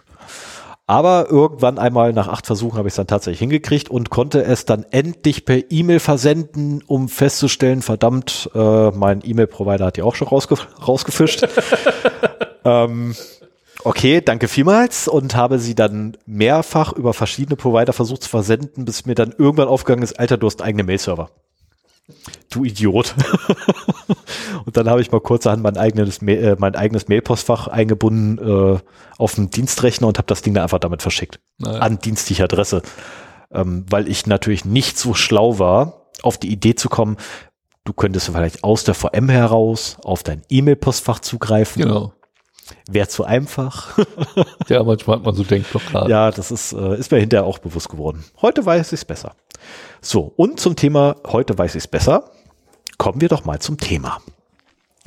Das Thema heute ist ein Request for Comments, damit es auch noch besser wird. Ein fast Oh, das hatten wir schon mal. Genau, und zwar ein fast guter Passwortprozess. Ich habe übrigens keine Kommentare bekommen.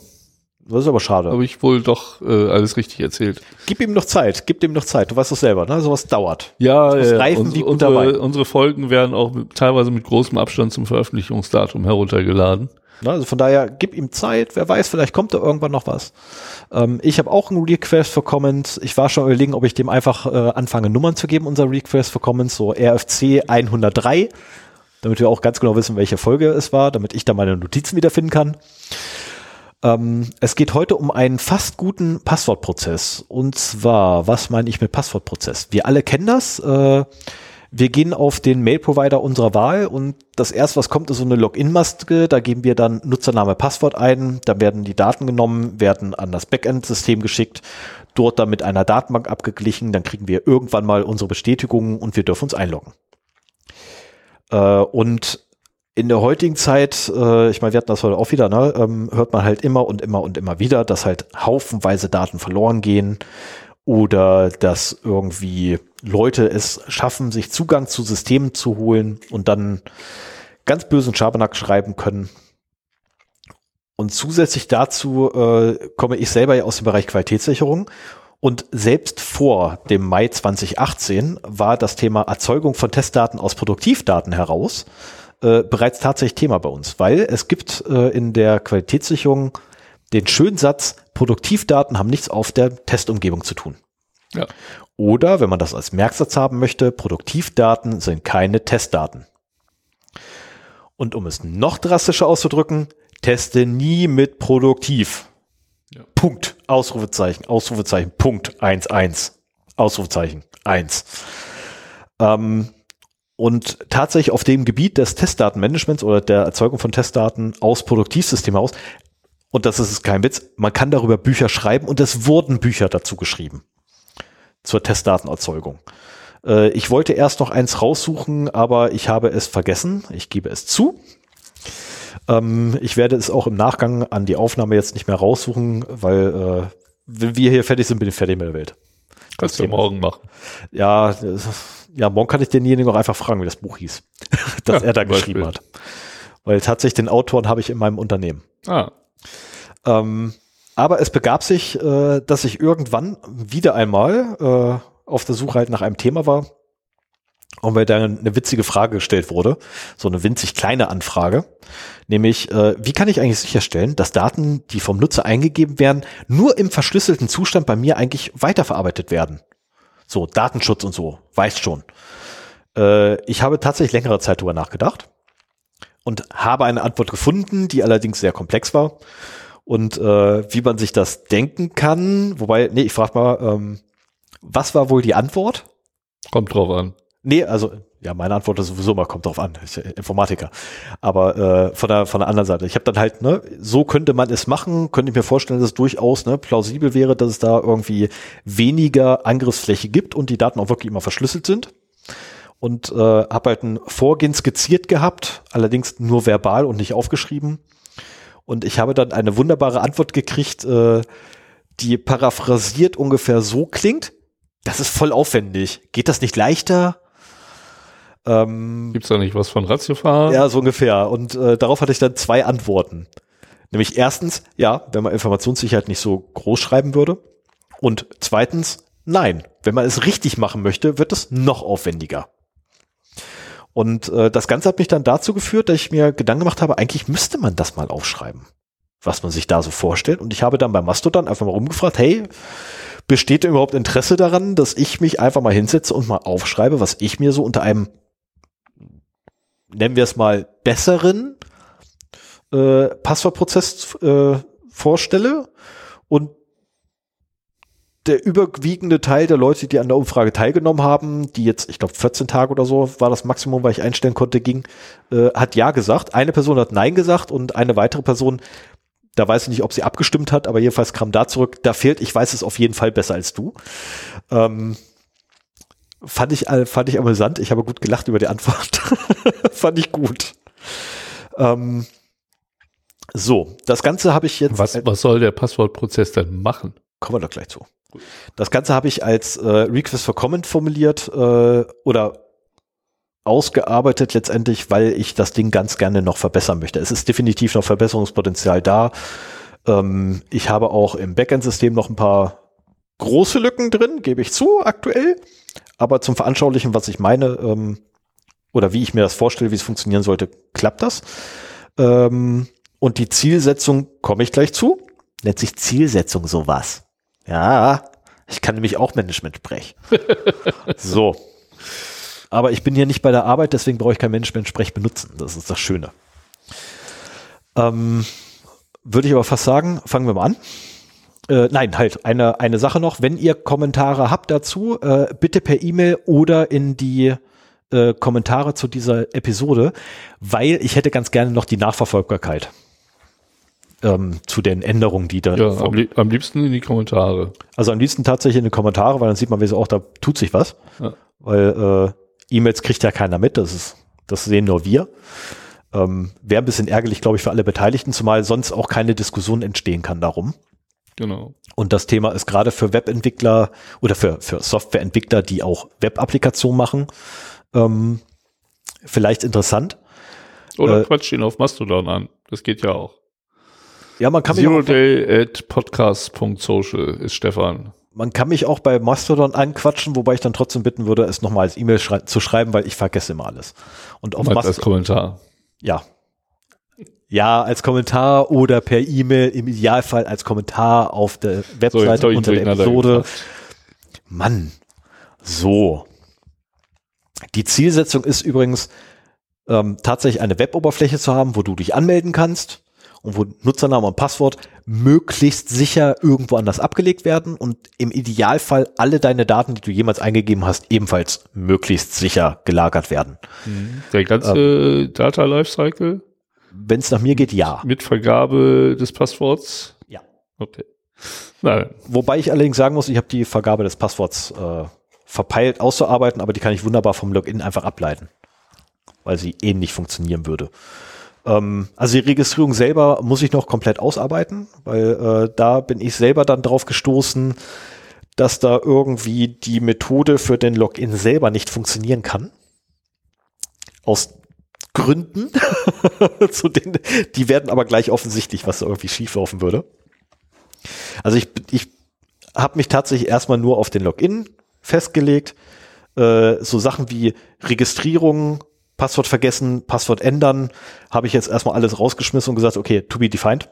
Das dauert mir zu lange, das auszuarbeiten. Und das würde, glaube ich, auch den Rahmen der Episode dann sprengen, weil wenn wir jetzt wirklich da anfangen, bis ich das Sven verklickert habe, was ja das Ziel ist, dass Sven hinter meinen Prozess versteht, das dauert. Ähm, aber ich muss erstmal anfangen, ein paar Annahmen zu treffen. Nämlich, Annahme Nummer eins, wir schreiben eine Web-Applikation. Also sprich, wir haben da eine Webseite, kann man sich anmelden. Annahme Nummer zwei. Wir haben eine Middleware oder wie die Cool Kids von heute es nennen, ein Backend-Server. Und Annahme Nummer drei. Sind aber zwei unterschiedliche Sachen. Und Annahme Nummer drei. Ja. Ganz hinten steht natürlich unsere Datenbank. Ja. Okay, eigentlich heutzutage nimmt man auch, glaube ich, keine Datenbank mehr. Heutzutage nimmt man da irgendwie so, wie nennt sich das? Data Warehouse? Nee, halt, das war früher. Das war früher. Heute ist Datenbank wieder. Ähm, so, das ist also, ne, wir haben so ein klassisches äh, Drei-Tier-System. Wir haben vorne unser Frontend, dann kommt unser Middleware oder Backend oder wie auch immer man es bezeichnen möchte. Und dann kommt irgendwann ganz am Ende davon die Datenbank. Und ja, mir ist bewusst, was du mit Backup meinst. Ich meine was anderes. ja, ja, schon klar. Aus User-Sicht ist das das Backend. Genau. Also Frontend und Backend. Genau, aus äh, technischer Sicht ist nicht das Backend, sondern die Middleware, weil das Backend die Datenbank darstellt. Ja. Keine Frage. Aus Architektursicht. So. Fangen wir an, Login. Wenn ein Nutzer sich also an unserem Portal anmeldet, muss er Nutzernamen und Passwort eingeben. Okay, um sicher zu gehen, dass keine Informationen von uns großartig gespeichert werden, die bei Verlust eventuell Probleme bedeuten würden. Wollen wir natürlich nach Möglichkeit alles verschlüsselt haben und auch im Idealfall nichts irgendwie bei uns liegen haben, was sehr schnell irgendwie äh, äh, knackbar ist. Macht ja Sinn, ne? Also hinten mhm. in der Datenbank will ich nichts haben, was irgendwie hinterher dafür sorgt, dass ich irgendeinen DSGVO-Scheiß habe. Ich habe schon wieder geflucht. Aber erst zweimal. Okay, ich versuche mich jetzt wirklich zusammenzuhalten, äh, zu reißen. So, also Nutzer kommt an, wird gefragt, Nutzername, Passwort, er gibt das auch fleißig ein. Und äh, dann fun funktioniert übrigens in der nur im User Interface folgendes. Das ganze Ding ist ja Web, also JavaScript, haufenweise davon. Wir nehmen uns den Nutzernamen, wir nehmen uns das Passwort. Hier kommt der Punkt, weshalb die Registrierung nochmal neu gemacht werden muss, weil auch den Punkt muss ich nochmal überarbeiten, weil vor, vorher war es nämlich so, ich hätte den Nutzernamen genommen, ich hätte da Bcrypt Hash-Algorithmus drüber gejagt. Ich hätte das Passwort genommen, hätte Bcrypt, äh, wieder drüber gejagt, hätte beides genommen, in der Reihenfolge vertauscht. Das ist noch einfach nur, weil man es kann. Und hätte das dann an den Server weitergereicht der dann wiederum damit weiterarbeiten würde. Das Problem ist, ähm, das kannst du nicht für eine, also wenn du ein Passwort zurücksetzen möchtest, spätestens da hast du ein Problem. Das geht nicht. Das ist, Weil ähm, der Benutzername gehasht ist. Ja, und du musst irgendwo musst du einfach eine E-Mail-Adresse ablegen und äh, in der aktuellen Version ist einfach alles verschlüsselt. Kommen wir gleich zu. Voll nee, cool. stimmt. Benutzername, solange das über die E-Mail-Adresse geht, du könntest dann eben deine E-Mail-Adresse angeben und dann kriegst du halt einen Link, wo du genau, ne, da klickst du drauf, ein neues Passwort angeben kannst genau. oder auch einen neuen Benutzernamen und das geht dann auf dem gleichen Weg wieder dahin, ja. Also das wäre so der, der Weg, den man eigentlich nehmen sollte. Ich war doof und habe gesagt gehabt, nein, Nutzername wird auch mit Bcrypt durchgejagt. Warum Bcrypt? Sven weiß es. Weil das einer der, der besten Hashing-Algorithmen es einer, einer der langsamsten ist. Ja, deswegen einer der Es besten. ist einfach einer der langsamsten von allen. Also Aber solange du die E-Mail-Adresse nicht mehr hasht, würde das ja auch gehen.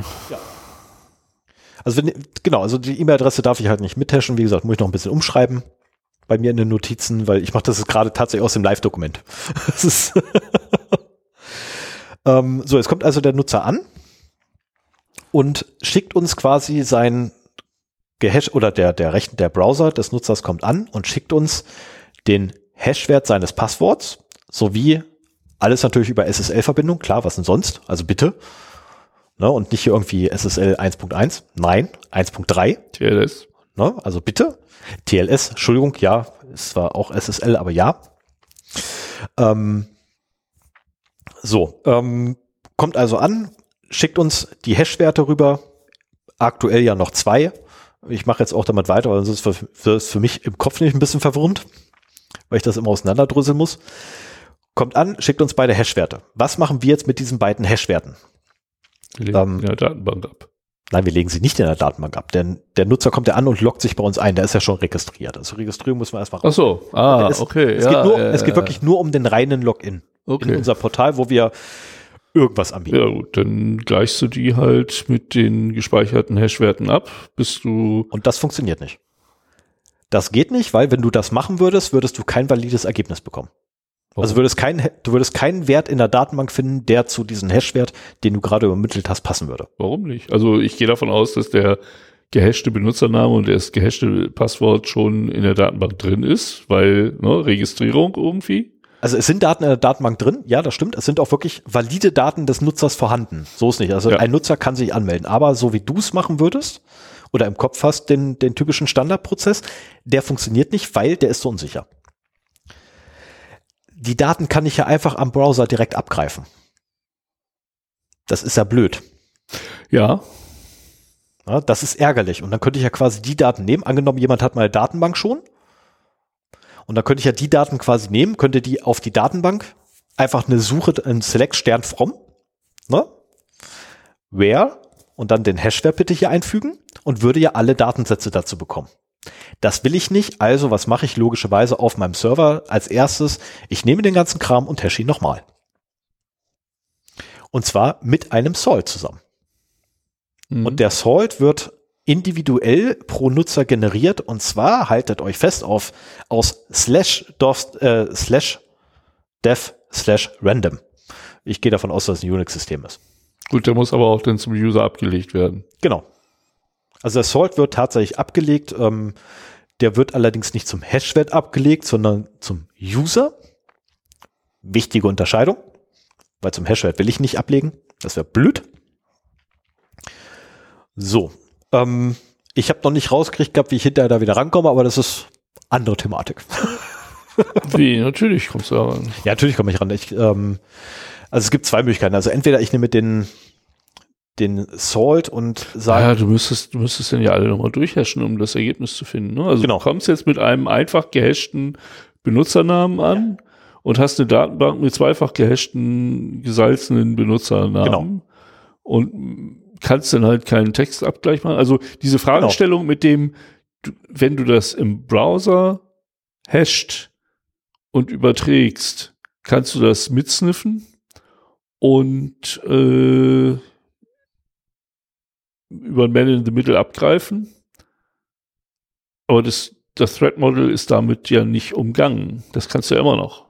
Weil das ist eine Frage, die ich mir Ja, tatsächlich spielt auch schon gestellt mehr. habe. Es spielt aber keine Rolle mehr, weil du das Risiko minimiert hast. Alleine dadurch, dass du nur mit dem Hashwert, also mit dem einfachen Bcrypt Hashwert, der hinten rausfällt, nichts mehr anfangen kannst. Der hilft dir gar nicht. Weil den brauchst du eigentlich nicht. wogegen hilft dir dir nichts? Also wenn, wenn es dagegen helfen soll, dass die Datenbank irgendwann geleakt wird, Mhm. Genau.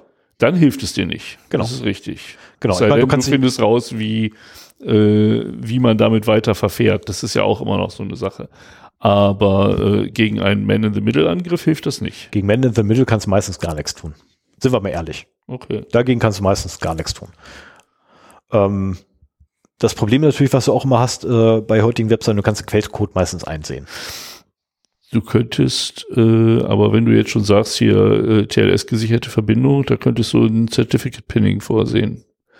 Das halt äh, nur mit einem bestimmten, also dass da kein Man in the Middle die Verschlüsselung aufbrechen und mhm. weitergeben kann.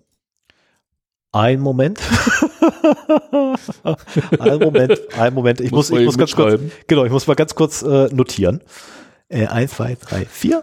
Das ist der, der eben gesagt hat, äh, dass es eine Weile dauert, bis Sven den Prozess verstanden hat. Und ja, ich du, du hast halt, jetzt ja, Stichwörter in ja, Dokumenten. Meine Bonbons runtergeworfen. Was? Du hast oh. meine Bonbons runtergeworfen, ja. mir gleich wieder. Äh, Security, äh, Wenn ich jetzt eine Räuspertaste hätte, würde ich einen Lakritz essen, verdammt. Penning. Die ist ruhig. Hier. Ist ruhig. Ich muss eh wieder ein bisschen mehr reden. Ja, äh, aber das schmatzt denn. Das will ich nicht. Das macht nichts. Leg, ähm, leg die irgendwo hin, stell die nicht hin. Schmatzen gehört zu unserem guten Tun. Das nein, nein, nein, nein, nein, zu meinem nicht. Na so, und ja, hier komm, ne, ich leg sie darüber. Oder so. Nachdem er, er wird schon so leicht patzig. Ja, mal gucken, wie es weitergeht heute hier. Nein, alles gut. ähm, wo waren wir? Also, wir waren jetzt da, dass es, äh, dass der Hashware bei uns im Backend angekommen, äh, in der Mittelware angekommen ist. Sorry. Und ähm, dort quasi ein zweites Mal gehasht wird, und zwar mit einem Salt. Für den Salt habe ich aktuell mehr als eine Variante, nämlich entweder ich hole mir tatsächlich für jeden User einen Random-Wert oder beliebige Länge oder ich hole mir, äh, ich definiere vorweg n Salts und rotiere einfach durch und äh, letztendlich der Server prüft einfach gegen alle Salts. Ja, ich glaube, das ist die praktikablere Lösung. Das ist weil du dann nicht jedes Mal ähm, bei jedem Benutzer neuen Salt hashen, gucken, also hashen, vergleichen, hashen, vergleichen, hashen, mhm. vergleichen. So könntest du halt deinen empfangenen, deinen empfangenen Usernamen ein, fünfmal, zehnmal hashen und, und dann suchen, mhm. welcher denn passt. Ähm, dann geht es ja weiter, dass wir jetzt das Passwort ein zweites Mal gehasht haben du ja aber ganz gerne deine Daten haben möchtest. Ne? Du willst ja dann Daten angezeigt haben, die, die, du irgendwann mal Die Hashes könntest du irgendwo ablegen, ja, ne, woanders ablegen, so dass. Also du, wir, wir haben jetzt einen zweiten Hash, kontrollieren den gegen die Datenbank tatsächlich. Mhm. Ja, den, den zweiten Hash. Oder zehn andere zweite Hashes. Ja, kannst ja 80 Milliarden. Wir, wir gehen mal von einem zentralen äh, Salt aus, dann macht es einfacher. Auch und behalten im Hinterkopf, das können auch 15 oder 20 sein. Oder das können 100. auch 100, äh, das können auch 1000 oder zweieinhalbtausend sein. Das wäre. Wird das nicht langsam, ein bisschen zu langsam? Das wäre noch nicht schlimm. Alles darüber, ich müsste jetzt nochmal nachgucken, ich glaube, alles darüber hinaus wird erst äh, tatsächlich rechenintensiv. Also wirklich rechenintensiv so sehr, dass es dann ähm, den Nutzer beeinflusst. Na, also wir reden hier immer noch davon, dass wir unter einer Sekunde sind. Wir reden ja auch nur vom Einloggen und ja. wenn die Session dann besteht, dann brauchen wir diesen Prozess nicht mehr. Richtig, da brauchen wir den Prozess nicht mehr, weil in dem Moment, wo du dich ja erfolgreich eingeloggt hast, kriegst du von mir einen Token. Ja. Dieser Token hat eine begrenzte Gültigkeit. Ja. Okay. Dieser Token wird mit jeder Transaktion, die du tätigst, wieder erneuert. Mhm. Macht Sinn. So viel, ne? Best Practice kennt man vom Banking beispielsweise. Online-Banking genau dasselbe Spiel. Du kriegst einen Token abgelegt bei dir in Form eines Cookies und der Cookie wird jedes Mal erneuert, wenn du eine, äh, eine, eine Transaktion auf deiner Webseite durchführst. Und du merkst dir die alten Tokens für den Fall, dass jemand Browser back macht oder? Nee, die schmeißt du einfach weg. Okay, also das du heißt, der Back-Button im Browser funktioniert dann nicht mehr. Genau. Da hast du halt hat man, hat man auch bei hochsicheren äh, Anwendungen wie Elster oder ISXware hat man das, glaube ich, auch. Nee, wo waren das? Also ist mir schon öfter mal begegnet, ähm, wenn ich versuche, den Browser-Back-Button zu benutzen, dann würde man ja auf die Seite davor kommen. Da würde man dann halt wieder den alten Token benutzen, aber wenn der weggeschmissen ist, also es gibt immer nur einen Token. Genau. Und wenn du irgendwie aus dem Takt kommst zwischen äh, Anfrage stellen, Token bekommen, Anfrage stellen mit Token, neuen Token bekommen, dann musst du dich wieder neu einloggen. Richtig. Wobei du in deiner, in deiner Anfrage nach der alten Seite aus deiner Historie den aktuellen Token verwenden würdest. Müsste man jetzt nachgucken, wie ein Browser Ja, funktioniert. ja, aber ich, bin da, ich bin aber der Meinung, er benutzt den aktuellen Token. Also du würdest quasi ein, ein Auth-Token-Cookie im Browser haben und da ist dann immer das aktuelle drin und der wird dann wieder abgefragt. Ja, stimmt. Genau, ne, der wird jedes Mal wieder abgefragt, der muss, der, den musst du halt immer mitschicken.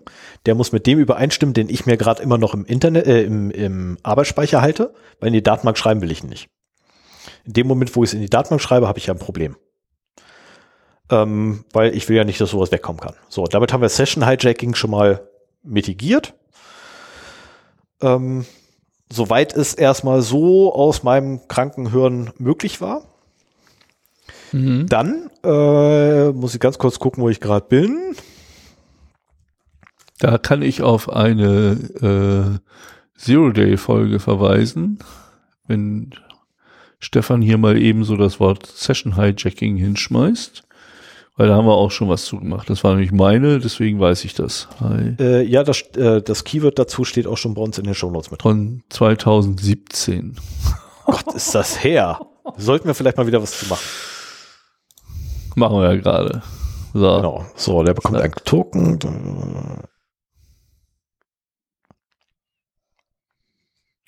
Genau, die Token sind nur begrenzt gültig. Okay, damit sind wir da fertig. So, das ist so der Kram, der nach dem Login passiert. Ne? So, jetzt kommt aber der, der Clou ist ja wirklich dieses, dieses Login und das Verfahren mit deinem Passwort und deinem Nutzernamen.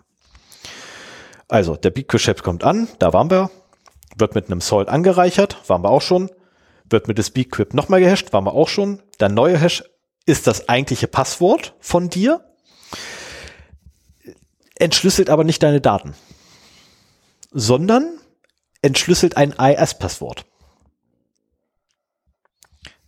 So, dieses AES-Passwort liegt da auch irgendwo rum, natürlich unter einem völlig kryptischen Tabellennamen mit einem völlig kryptischen Spaltennamen. Liegt nämlich das Passwort rum, mit dem quasi, also dein Hash ist quasi ein AES-Passwort, das ein AES-Passwort freischaltet. Dieses weitere AES-Passwort ist das wirkliche Passwort. Ähm, Was da ich würde brauche, ich, um da deine würde Daten ich zu bekommen. den, äh, das Stichwort Tokenization mal reinschmeißen. Und Das, das hatte ich noch gar nicht, ja.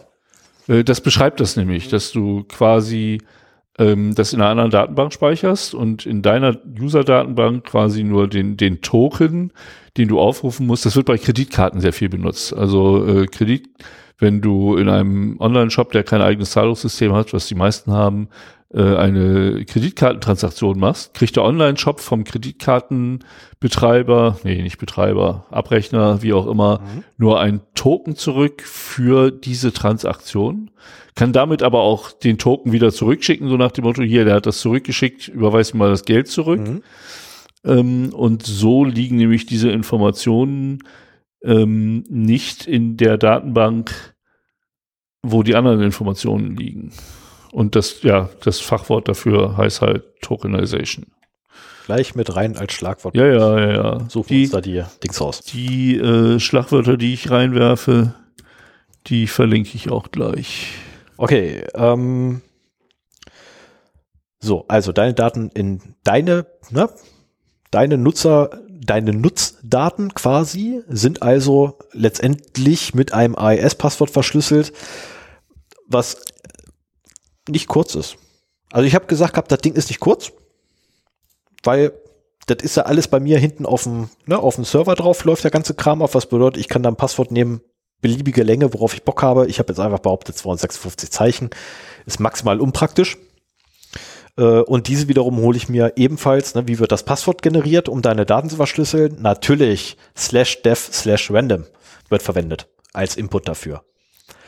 Ähm, kurze Erklärung, slash dev slash random ist unter Linux-Systemen der Random Generator. Ja. Und wird bei jedem Bootvorgang neu initialisiert, äh, ist ein, ja, da läuft dann im Kernel quasi eine Magic ab, womit der initialisiert wird. Da spielen dann so Sachen rein wie die aktuelle Uhrzeit im Milli äh, bis auf Millisekunden runter, die MAC-Adresse, glaube ich, ist auch noch mit beteiligt und was nicht alles. Ähm, Also eine Pseudo-Zufallsnummer, es ist immer Pseudo-Zufall. zufällig aussieht. Äh, es gab mal einen Mathematiker, der sich hingestellt und behauptet hat, es gebe keinen Zufall und äh, er wurde hinterher bewiesen mehr oder weniger, also es wurde, ja, wurde widerlegt und bewiesen gleichermaßen, weil ja, es gibt Zufall, den gibt es wirklich, aber Menschen können keinen Zufall generieren. Da Menschen Computer generiert haben, können Computer zwangsläufig keine, keinen Zufall generieren. Weil es läuft immer nach einem Algorithmus ab und damit ist kein Zufall mehr. Es ist immer nur Pseudo-Zufall, den wir haben. Es gibt ab und zu Zufallsgeneratoren, die äh, eine Reihe von Mausbewegungen benötigen. Da stelle ich es mir schwer vor, das nicht als echten Zufall zu sehen. Mm. Wo du so ein, so ein Eingabefeld hast, da musst du mit der Maus ganz viel Ja, ich weiß, was du meinst, ja. Ich weiß, was du meinst, aber selbst da behaupte ich, das ist kein echter Zufall. Wir sind da läuft im Hintergrund auch Mathematiker, aber ich, ich wäre dafür, dass es einer. Sollten wir einen Mathematiker haben, der uns gerade zuhört, ähm, bitte einmal diese Streitfrage zwischen mir und Sven schlichten. wäre super, bevor wir uns hier gegenseitig nicht an die Gurgel gehen werden. So. Wir waren jetzt also dabei, dass wir deine Daten entschlüsselt haben wollen. Ähm, das zweite Passwort also wir brauchen letztendlich zum Entschlüsseln deiner Daten brauchen wir also zwei Passwörter, nämlich einmal dein originales Passwort, womit wir dann das echte Passwort für deine Daten entschlüsselt bekommen. So, wenn wir die haben, schicken wir dir logischerweise und deine Anfrage beantworten wir ja vollständig, schicken also alle Daten zurück. In der Datenbank selber, äh, nein, die Datenbank selber ist nichts weiter als eine Datenhalde.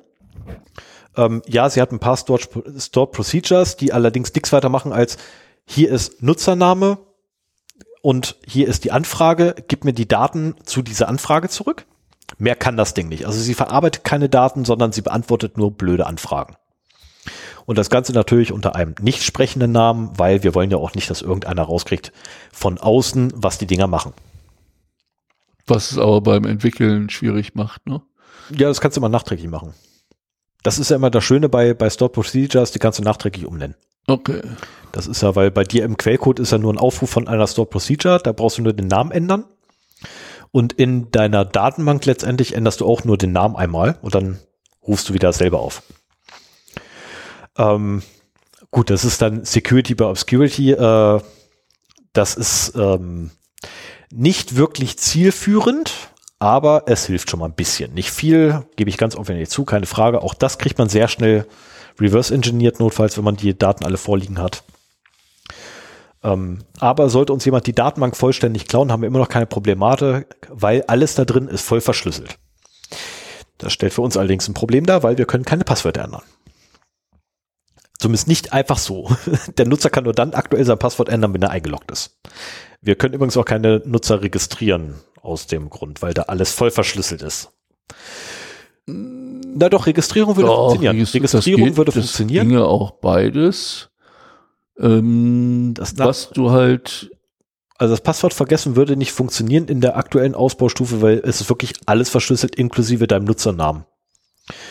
Ach so, das und weil, weil auch die E-Mail-Adresse genau. in dem verschlüsselten Blob drin ist, den du nur entschlüsseln kannst, wenn du den Schlüssel vom Schlüssel vom Passwort hast. Genau. Und vom, okay, ja. Genau, das ist, das ist gerade noch die Problemstellung, die ich habe. Da versuche ich gerade noch einen Weg drum rumzufielen. Das war ich, ich habe eine leichte Idee, indem ich einfach die E-Mail-Adresse als einziges Datum äh, mehr oder weniger nur durch den Hashwert verschlüssel. In dem Fall allerdings dann den Hashwert vom Hashwert. So da ich quasi insgesamt dann drei Schlüssel brauche oder drei Verschlüsselungen habe, nämlich ich habe den Nee, das ist auch blöd, weil dann hätte ich den Schlüssel nee, vom Schlüssel, hätte ich dann ja mit demselben Passwort gesichert wie die E-Mail-Adresse, das ist dumm.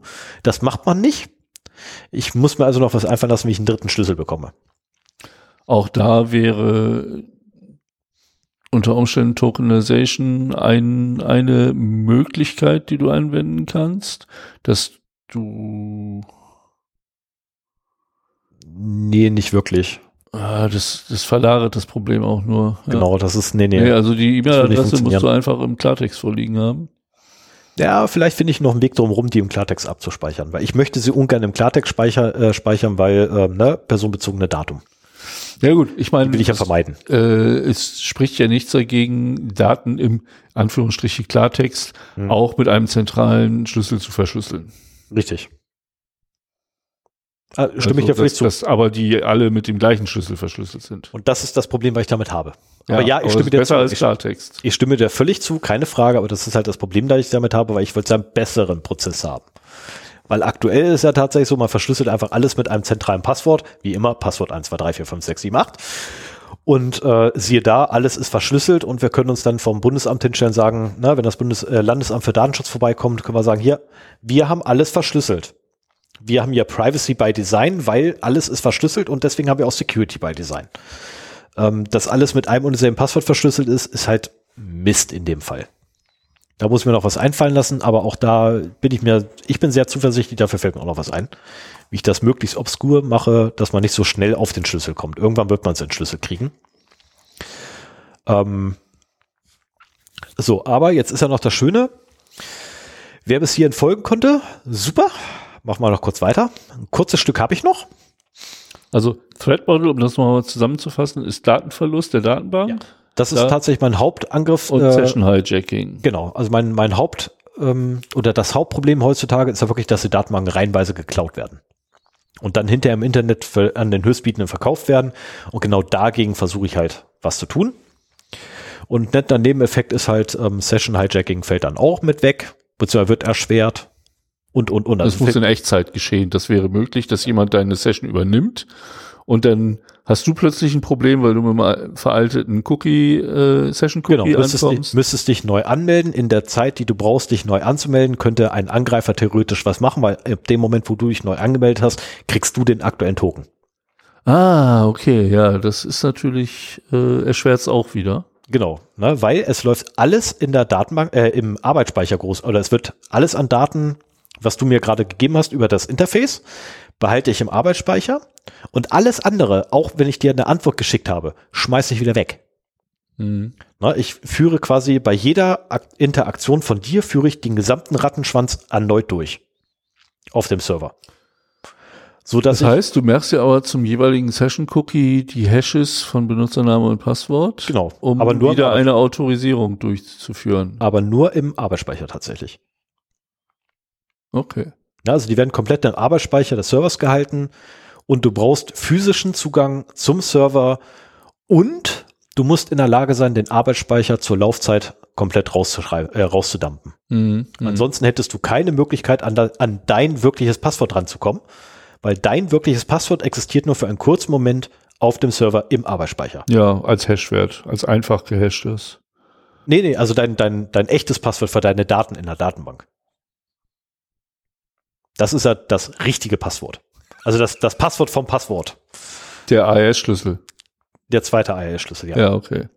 Also der zweite AES-Schlüssel, der existiert halt wirklich nur für einen Bruchteil von Sekunden im Idealfall, bis hin zu, naja, keine Ahnung, welche Datenmenge du jetzt bei mir abrufst. Ich weiß auch noch nicht, bei welchen Dienst ich anbiete, aber für die Laufzeit quasi, die ich brauche, um dir die Antwort zu schicken.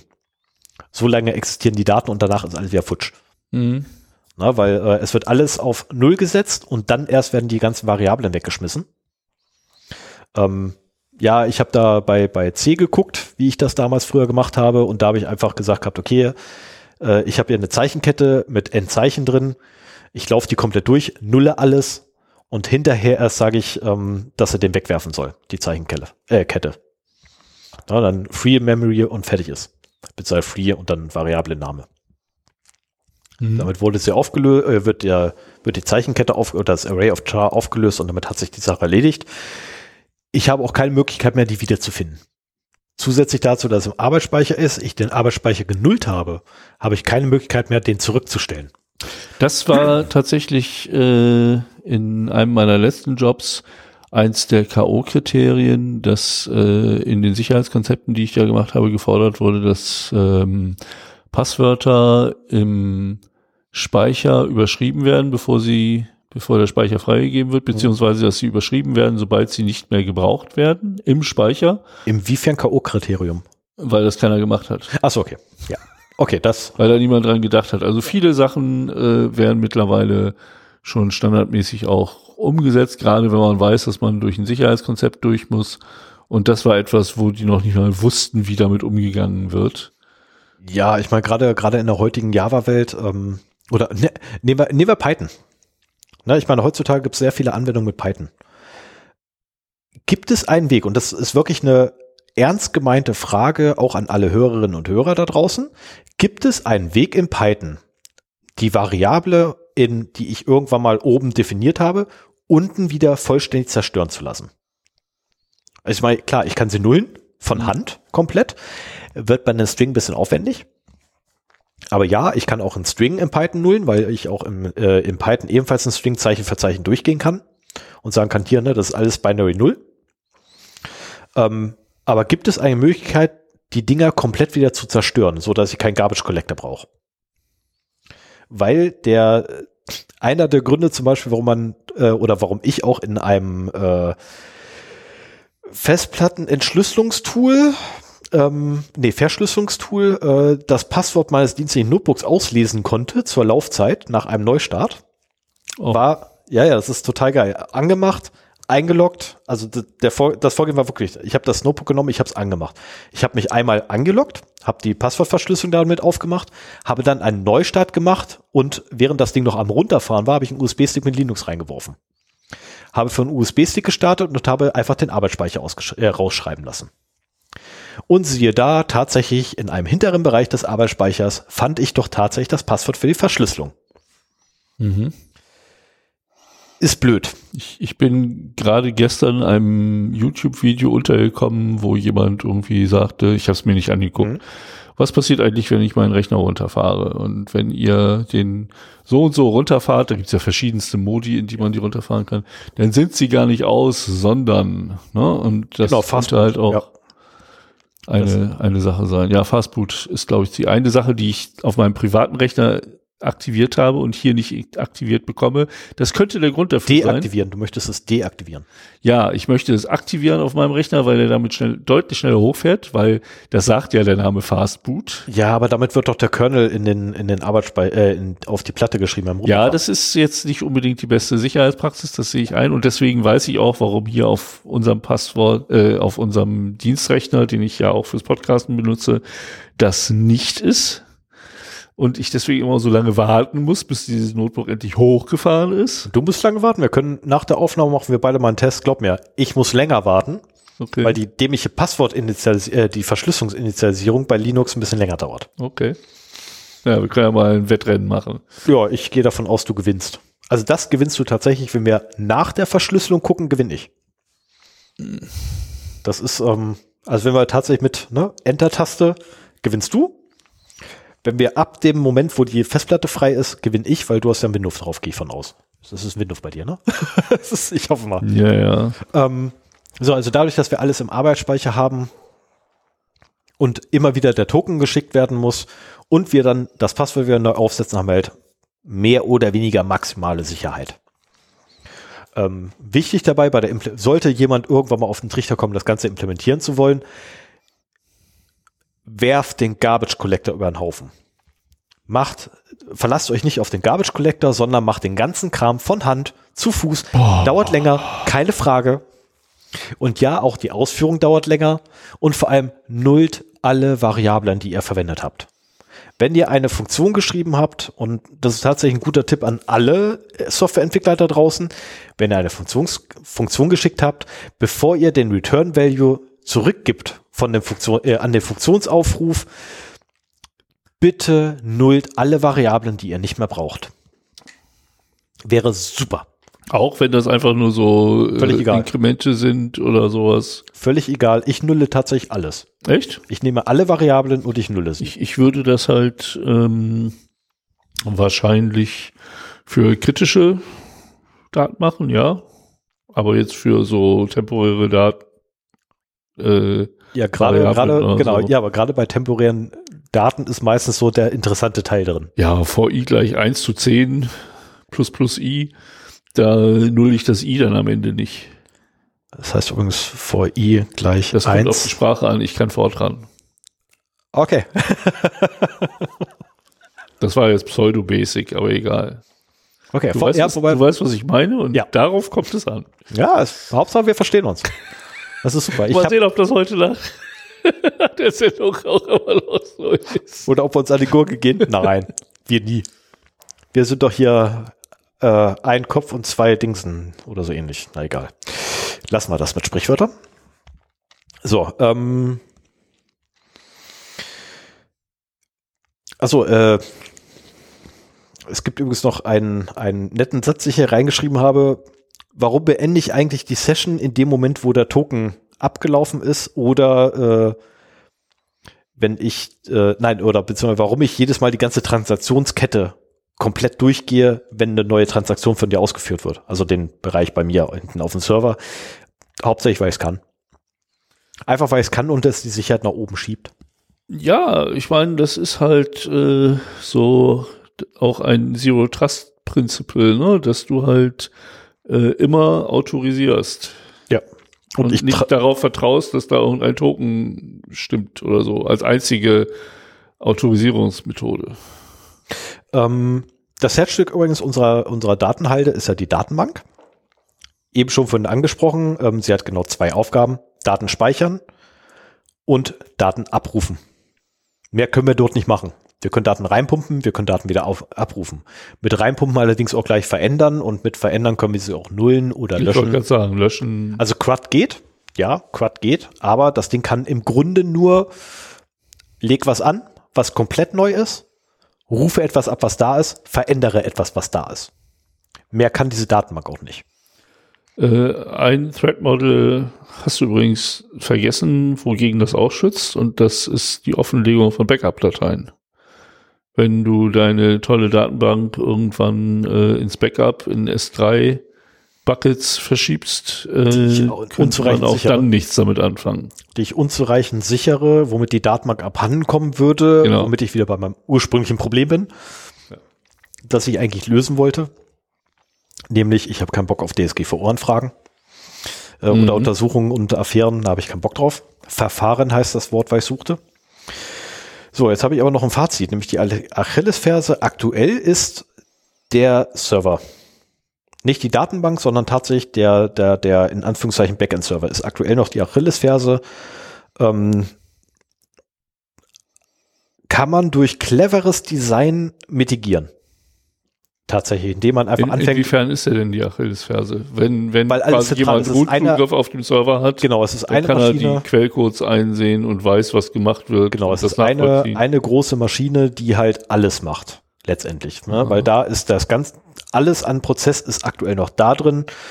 Ähm, durch cleveres Design allerdings könnte man das noch mitigieren, indem man sagt, okay, man hat dann nicht nur ein Gerät, sondern man hat N Geräte und jeder davon macht, einen, macht seinen eigenen Teil und nimmt einfach nur vorne was raus und jeder ist quasi für ähm, jedes nachgelagerte System ist für das vorangegangene System eine komplette Black, Black, äh, Blackbox und alle nachgelagerten wissen auch nicht, was davor passiert ist. Ja, du machst also im Prinzip so eine Art Microservices, die du denn da definierst. Microservices sind für einen Eimer, weil Microservices meistens auf derselben Kiste ausgeführt werden.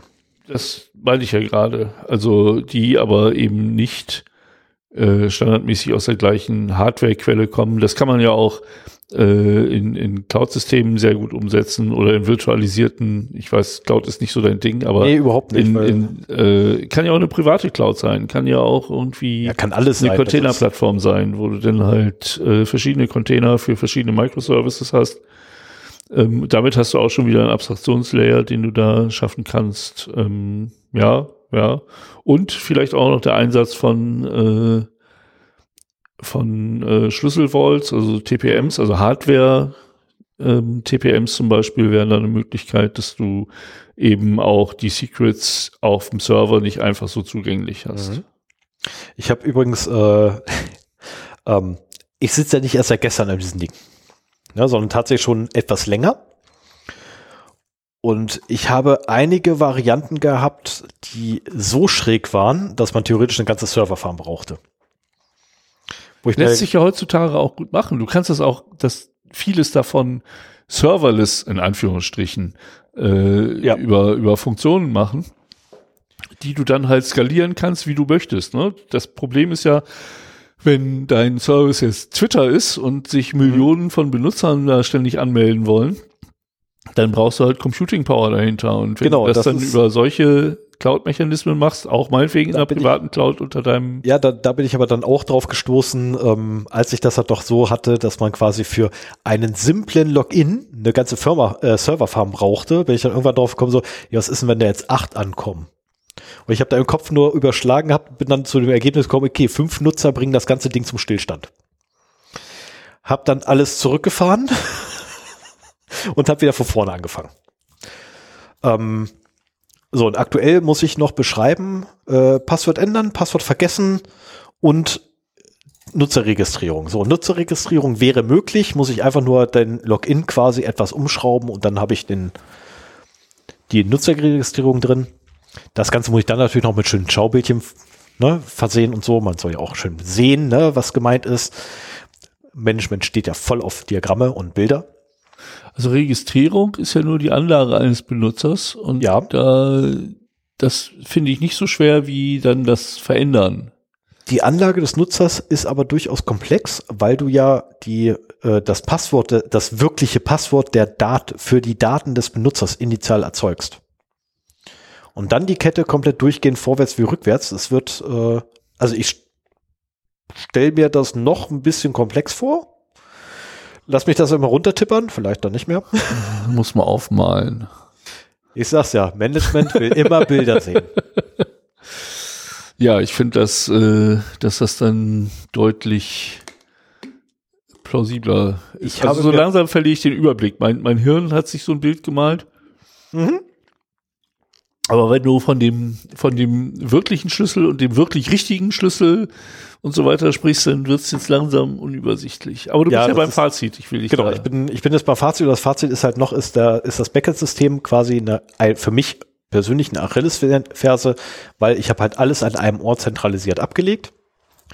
Und damit meine ich jetzt nicht die Datenbank, weil ne, die ist ja mehr oder weniger safe. Meine Güte, 256 Zeichen langes Passwort. Für die ASS, äh, AES-Verschlüsselung für jeden Nutzer ein eigenes Passwort. Ähm, da mache ich mir keine Sorgen. Das dauert. Aber äh, wo ich mir noch Sorgen mache, ist, wenn jemand physischen Zugriff auf den Server hätte, könnte er quasi zur Laufzeit den gesamten Arbeitsspeicher mitlesen. Das ist das, wo ich mir Sorgen mache. Nicht, nicht mal irgendwie, ah, da könnte jetzt einer Schadcode oder so. Nee, mir geht's wirklich um den Datenverlust selber. Und das wäre dann, wenn einer Arbeitsspeicher mitlesen kann, kann er den noch rauspumpen. Arbeitsspeicher ist das Schlimme. Dass die Daten da noch gehalten werden müssen. Am liebsten hätte ich die Daten nur in den CPU-Registern. Da passen sie aber nicht rein. Das ist äh, gut, wobei beim, ich weiß nicht, wie groß die, die äh, Register sind, beziehungsweise der Cache ist vom äh, Threadripper, da könnte das eventuell reinpassen, weil das sind ein paar Megabyte. Also Threadripper ist ja echt geil. Äh, eine coole Plattform, habe ich noch nie im Betrieb gehabt, schade eigentlich, habe kein Geld für. Weil ganz ehrlich, die Dinger kosten Geld. Und nee, ich, ich habe ich hab für mich zu Hause, da ist das Geld dafür nicht mehr über. So. Sollte jetzt irgendjemand einen Kommentar dazu abgeben wollen oder sich gezwungen fühlen, das zu müssen, weil ich so voll falsch liege mit dem, was ich mir ausgedacht habe. Ähm, bitte, tut euch keinen Zwang an. 0x0d.de unter dieser Episode oder feedback at 0x0d.de. Schickt es einfach zu, im Idealvergleich mit der 103 oder RFC 103 oben im Betreff drin, dann wissen wir gleich, wo es hingehört. Ähm, und damit wäre ich tatsächlich am Ende meiner geistigen Kapazität noch irgendwie zu dozieren. ja, ich auch. Das ist, ähm, also ich würde fast sagen, wir gehen jetzt kurz zum lustigen Teil über. Frei nach Motto kommen wir nun zu etwas völlig anderem. Ja, ein- eine Frage habe ich noch, auch wenn ich mich vor der Antwort fürchte, also vor der Länge der Antwort. Ähm, wie, das, das hat mir am Anfang so ein bisschen gefehlt, wie wird's denn aktuell gemacht?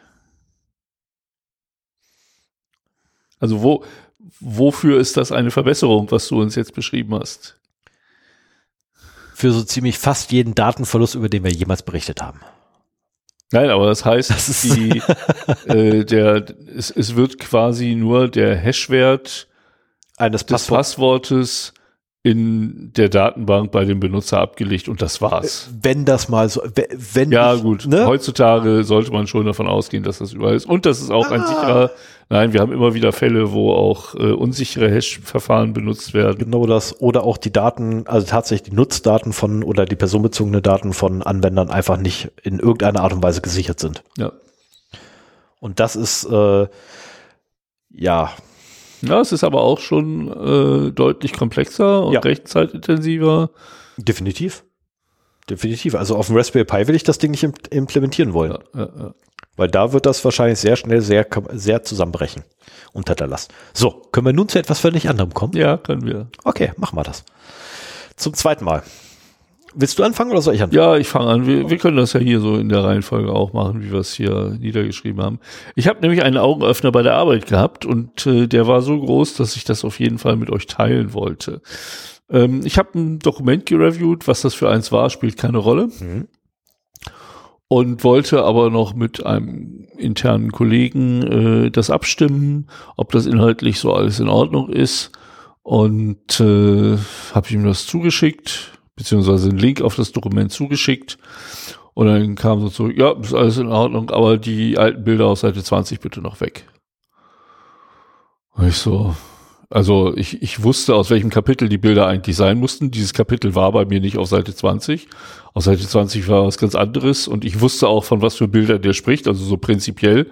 Und ich habe sie im ganzen Dokument nicht finden können. Und man ist ja unsicher in solchen Situationen und guckt dann dreimal durch das Dokument durch und habe ich hier irgendwie vielleicht noch äh, Markup äh, falsch eingestellt, also dass ich das Original statt die veränderte Version mir anzeigen lasse oder eher oder wo finde ich denn diese Bilder? Nichts. Halt angeschrieben, so von wegen, äh, ich glaube, wir reden über unterschiedliche Dokumente, da ist kein Bild auf Seite 20. Doch, doch, ist es. Und dann haben wir über, über Teams, hat er mir meine Datei zurückgeschickt und ich habe die in Teams aufgemacht und plötzlich so äh, 15 Seiten mehr, überall so rote Kommentare drin und auf Seite 20 zwei alte Bilder. Das klingt nach der Änderungsverfolgung.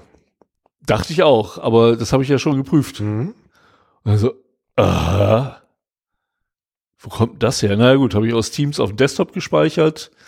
Kümmere ich mich drum. Jetzt weiß ich wenigstens, ne, Mhm. wo das Problem ist. Ähm, hab da in Teams zugemacht, die, die, äh, den Chat beendet und so weiter. Ähm, Ich öffne ahne- die Datei mit Word. Ich ahne, was es kommt. Keine Bilder auf Seite 20. Sah genauso aus wie immer. Was? Genau. Und das war wieder so einer dieser Momente, die man, also na- nach 30 Jahren Word-Erfahrung, ich, ich glaube, es sind 30 Jahre her, ich habe meine damalige Freundin hat ihre Arbeit, ich weiß nicht, ob Doktor oder Diplom war, mit noch der DOS-Version von Word geschrieben. Also so lange kenne ich Word schon, so lange arbeite ich damit. Und ich würde schon sagen, ich bin jetzt, es gibt Leute, die sind wesentlich besser in den Office-Anwendungen als ich, aber ich bin schon verdammt gut, was, was so die Sachen angeht, die ich brauche und, und so die Problemstellungen, die man halt so im Laufe der Zeit erkannt hat und so weiter. Und das habe ich noch nie gesehen. Und war dann so, was zum Teufel ist das? Wo, wo sind die Bilder wieder hin? Und äh, ich habe da mal im Internet gesucht, dass äh, die allwissende Müllhalde hilft einem ja dann doch immer weiter. Und nee, ich habe ich habe die Diagnose. Du kannst bei Word äh, über ein, eine Datei so eine Diagnose, so Problembehandlung laufen lassen. Und dann habe ich so, hat er so alles abgeprüft und unter anderem tauchte das Stichwort aus, äh, ausgeblendeten Text gefunden. Aha, ausgeblendeter Text. Stichwort gegoogelt, äh, gestartpaged. Und äh, dann habe ich erfahren, du kannst in den Optionen äh, von Word unter Ansicht angeben, dass ausgeblendeter Text angezeigt wird. Da habe ich das Häkchen gesetzt und tada, Bilder auf Seite 20. Aber wie wird denn das ausgeblendet? Wie blendet man das aus? Es wird halt ausgeblendet. Es gibt wohl eine Funktion zum Ausblenden von Text. Komischerweise, also da waren so die ganzen, das war halt ein Dokument, das aus einem Template erstellt wurde und die ganzen Template, Ah, Die ganzen ich Template- weiß, was es ist. Ja, okay. nee, weißt du nicht. Nein, ich weiß, was Template- dein Dokument ist, aber ich, ich weiß jetzt, welch, welcher, welcher, welcher Fall, also Nee, nee, nee, das war diese, diese Template. Es kann sogar sein, dass ich die mal ausgeblendet habe. Das mhm. weiß ich gar nicht mehr. Aber ich, ich muss mal in anderen Dokumenten ähnlicher Bauart gucken, ob die da auch ausgeblendet sind und ob das jemand anders gemacht hat oder ob ich das vielleicht sogar war. Ähm, wenn ich es war, wusste ich nicht, was ausblenden bedeutet. Und damit kannst du aber in der Word den ausgeblendeten Text wieder ein anzeigen mhm. und siehst alles. Das, das ist natürlich auch eine, eine Sache, ähm, wenn man damit arbeitet. Also wenn ich das nächste Mal eine Word-Datei in die Finger bekomme, die ich mal analysieren möchte, dann werde ich auch das äh, benutzen. Aber man kann das auch temporär und schnell machen, indem man einfach auf dieses Pi-Symbol oder Enter-Symbol drückt zum mhm. Anzeigen von Sonderzeichen, das es bei Word gibt. Kennst du nicht? Doch, doch, ich weiß, was also du meinst. Es gibt ja. diese Funktion ja, ja. Sonderzeichen anzeigen, dann hat man halt sämtliche Absätze und Zeilenende. Was habe ich gesagt? Steuer, Sonderzeichen, also sind eigentlich ah, ja, Steuerzeichen. Steuerzeichen, ja. Dann hat man Satz, äh, Zeilen, Leerzeichen und so weiter. Ab, ja, Tab, äh, Tabs, genau, Tabs, werden Tabs werden als Tabs gezeigt und so weiter. Und dann wird auch der ausgeblendete Text eingeblendet. Das ist ja geil. Das, das probiere ich auf jeden Fall morgen aus. Ich habe da nämlich eine Datei gerade im, im Auge. Nein, ich habe sie nicht im Auge, aber äh, äh, im Kopf. Ähm, die ich noch rumliegen habe, von, oh Gott, ey, die ist von Arno, Arno Knips. Äh, das würde mich echt mal interessieren. Aber man muss den Text halt anscheinend auch bewusst ausblenden. Ich habe keine Ahnung, wie das passiert ist, dass da ausgeblendet wurde, aber diese Funktion kannte ich vorher nicht. Mhm. Und vielleicht, also ich will nicht ausschließen, als ich das Dokument mal vielleicht bereinigt habe vor ein, zwei Jahren oder so, dass ich da irgendwie auf den Text Rechtsklick gemacht habe, vielleicht um da löschen zu klicken, weil ich gerade keine Hand für die Delete-Taste hatte und dann Ausblenden gesehen habe oder so. Das, das muss ich morgen noch mal ein bisschen nachvollziehen. Weil gut, bei einem mittelständischen Unternehmen aus der Region äh, gibt es äh, auch Templates für projektbezogene Dokumente. Mhm. Und da gibt es meistens noch die, äh, also steht dann so eine Bedienungsanleitung drin. Ja. In, in einem Template, erste Seite, erstmal Bedienungsanleitung für dieses Template. Und da gibt's dann, äh, wenn Sie fertig sind, müssen Sie noch dieses, jenes, welches machen um die ganzen Beschreibungstexte für die einzelnen Kapitel loszuwerden. Mhm. Ich kann mir fast vorstellen, dass es genau nämlich einfach nur das ist, wir blenden das jetzt aus. Ja, aber die Einstellung, ob, ein, ob der Text, der ausgeblendete Text mhm. eingeblendet wird, ist halt in deiner Word-Instanz und nicht im Dokument. Das ist das Komische. Aber genau dafür glaube ich, macht es auch Sinn, dass du mhm. quasi ein Template hast, wo farblich abgesetzt die äh, Beschreibungen der Kapitel drin sind oder genau. welche Felder da eingefüllt aus. Hinterher schmeißt es wieder raus. So. Oder und dann machst du zum Schluss, raus. sagst du einfach hier ausgeblendeten Text ausblenden. Mhm. Und dann sind die alle weg. Und wenn du mal wieder nachgucken willst, kannst du das halt. Dafür macht es auch durchaus Sinn. Absolut. Würde mich äh, echt mal gibt, interessieren, es gibt auch ist. durchaus Editoren, äh, wo du so Text einklappen kannst. Da mhm. hast du mhm. so ein kleines Pluszeichen immer an der Stelle, wo was wäre. Oh, ich liebe das. Und äh, ich glaube, Notepad kann das auch, ja. oder? Notepad kann's, Guide kann's, ah, ja. Word kann's nicht. Ähm, ja, also Word jeder, jeder gute Editor kann's. das ist so ähnlich wie mit ausgeblendeten Zeilen in Excel. Da kennt man das mittlerweile, ja. dass man die ausblenden kann und da arbeite ich auch viel mit. Aber dass es bei Word geht, keine Ahnung. Also das war, war ein Augenöffner. Okay. Ähm, bevor wir dazu, bevor, Moment, bevor wir dazu kommen, nehme ich noch schnell eine Sache vorweg, nämlich den Crab Cleaner. Okay. Äh, umgangssprachig Sea Cleaner. Ah, okay. Oder auch, ähm, so wie ich ihn immer bezeichnet habe, den CC Cleaner äh, wobei ich nicht genau weiß, wie zum Teufel ich auf CC Cleaner ja, gekommen bin. ich aber auch. Ähm, ja, also ich weiß schon, wie ich drauf gekommen bin, weil da hat einfach mein Legasthenie voll zugeschlagen. Ähm, manchmal sehe ich ja Buchstaben, die nicht da sind, manchmal erkenne ich Buchstaben einfach nicht, manche Wörter kann ich auch gar nicht lesen. Ähm, haben meine Arbeitskollegen am Mittwoch mitgekriegt gehabt, dass manchmal halt der Fall gibt, dass ich Sachen nicht lesen kann. Äh, wobei man Mittel und Wege findet. Ähm, und zwar wurde ich gefragt, braucht man den heute noch? Den hat man noch nie gebraucht. Es gab mal eine Zeit, da war es zumindest nicht schlecht, den einmal, zu, einmal durchlaufen zu lassen. Ja, tatsächlich, weil früher hat er so Sachen gemacht wie äh, Autostart kontrollieren, äh, die, ähm, die, die Registry aufräumen und leere Einträge quasi dort rauszulöschen, etc., etc., etc.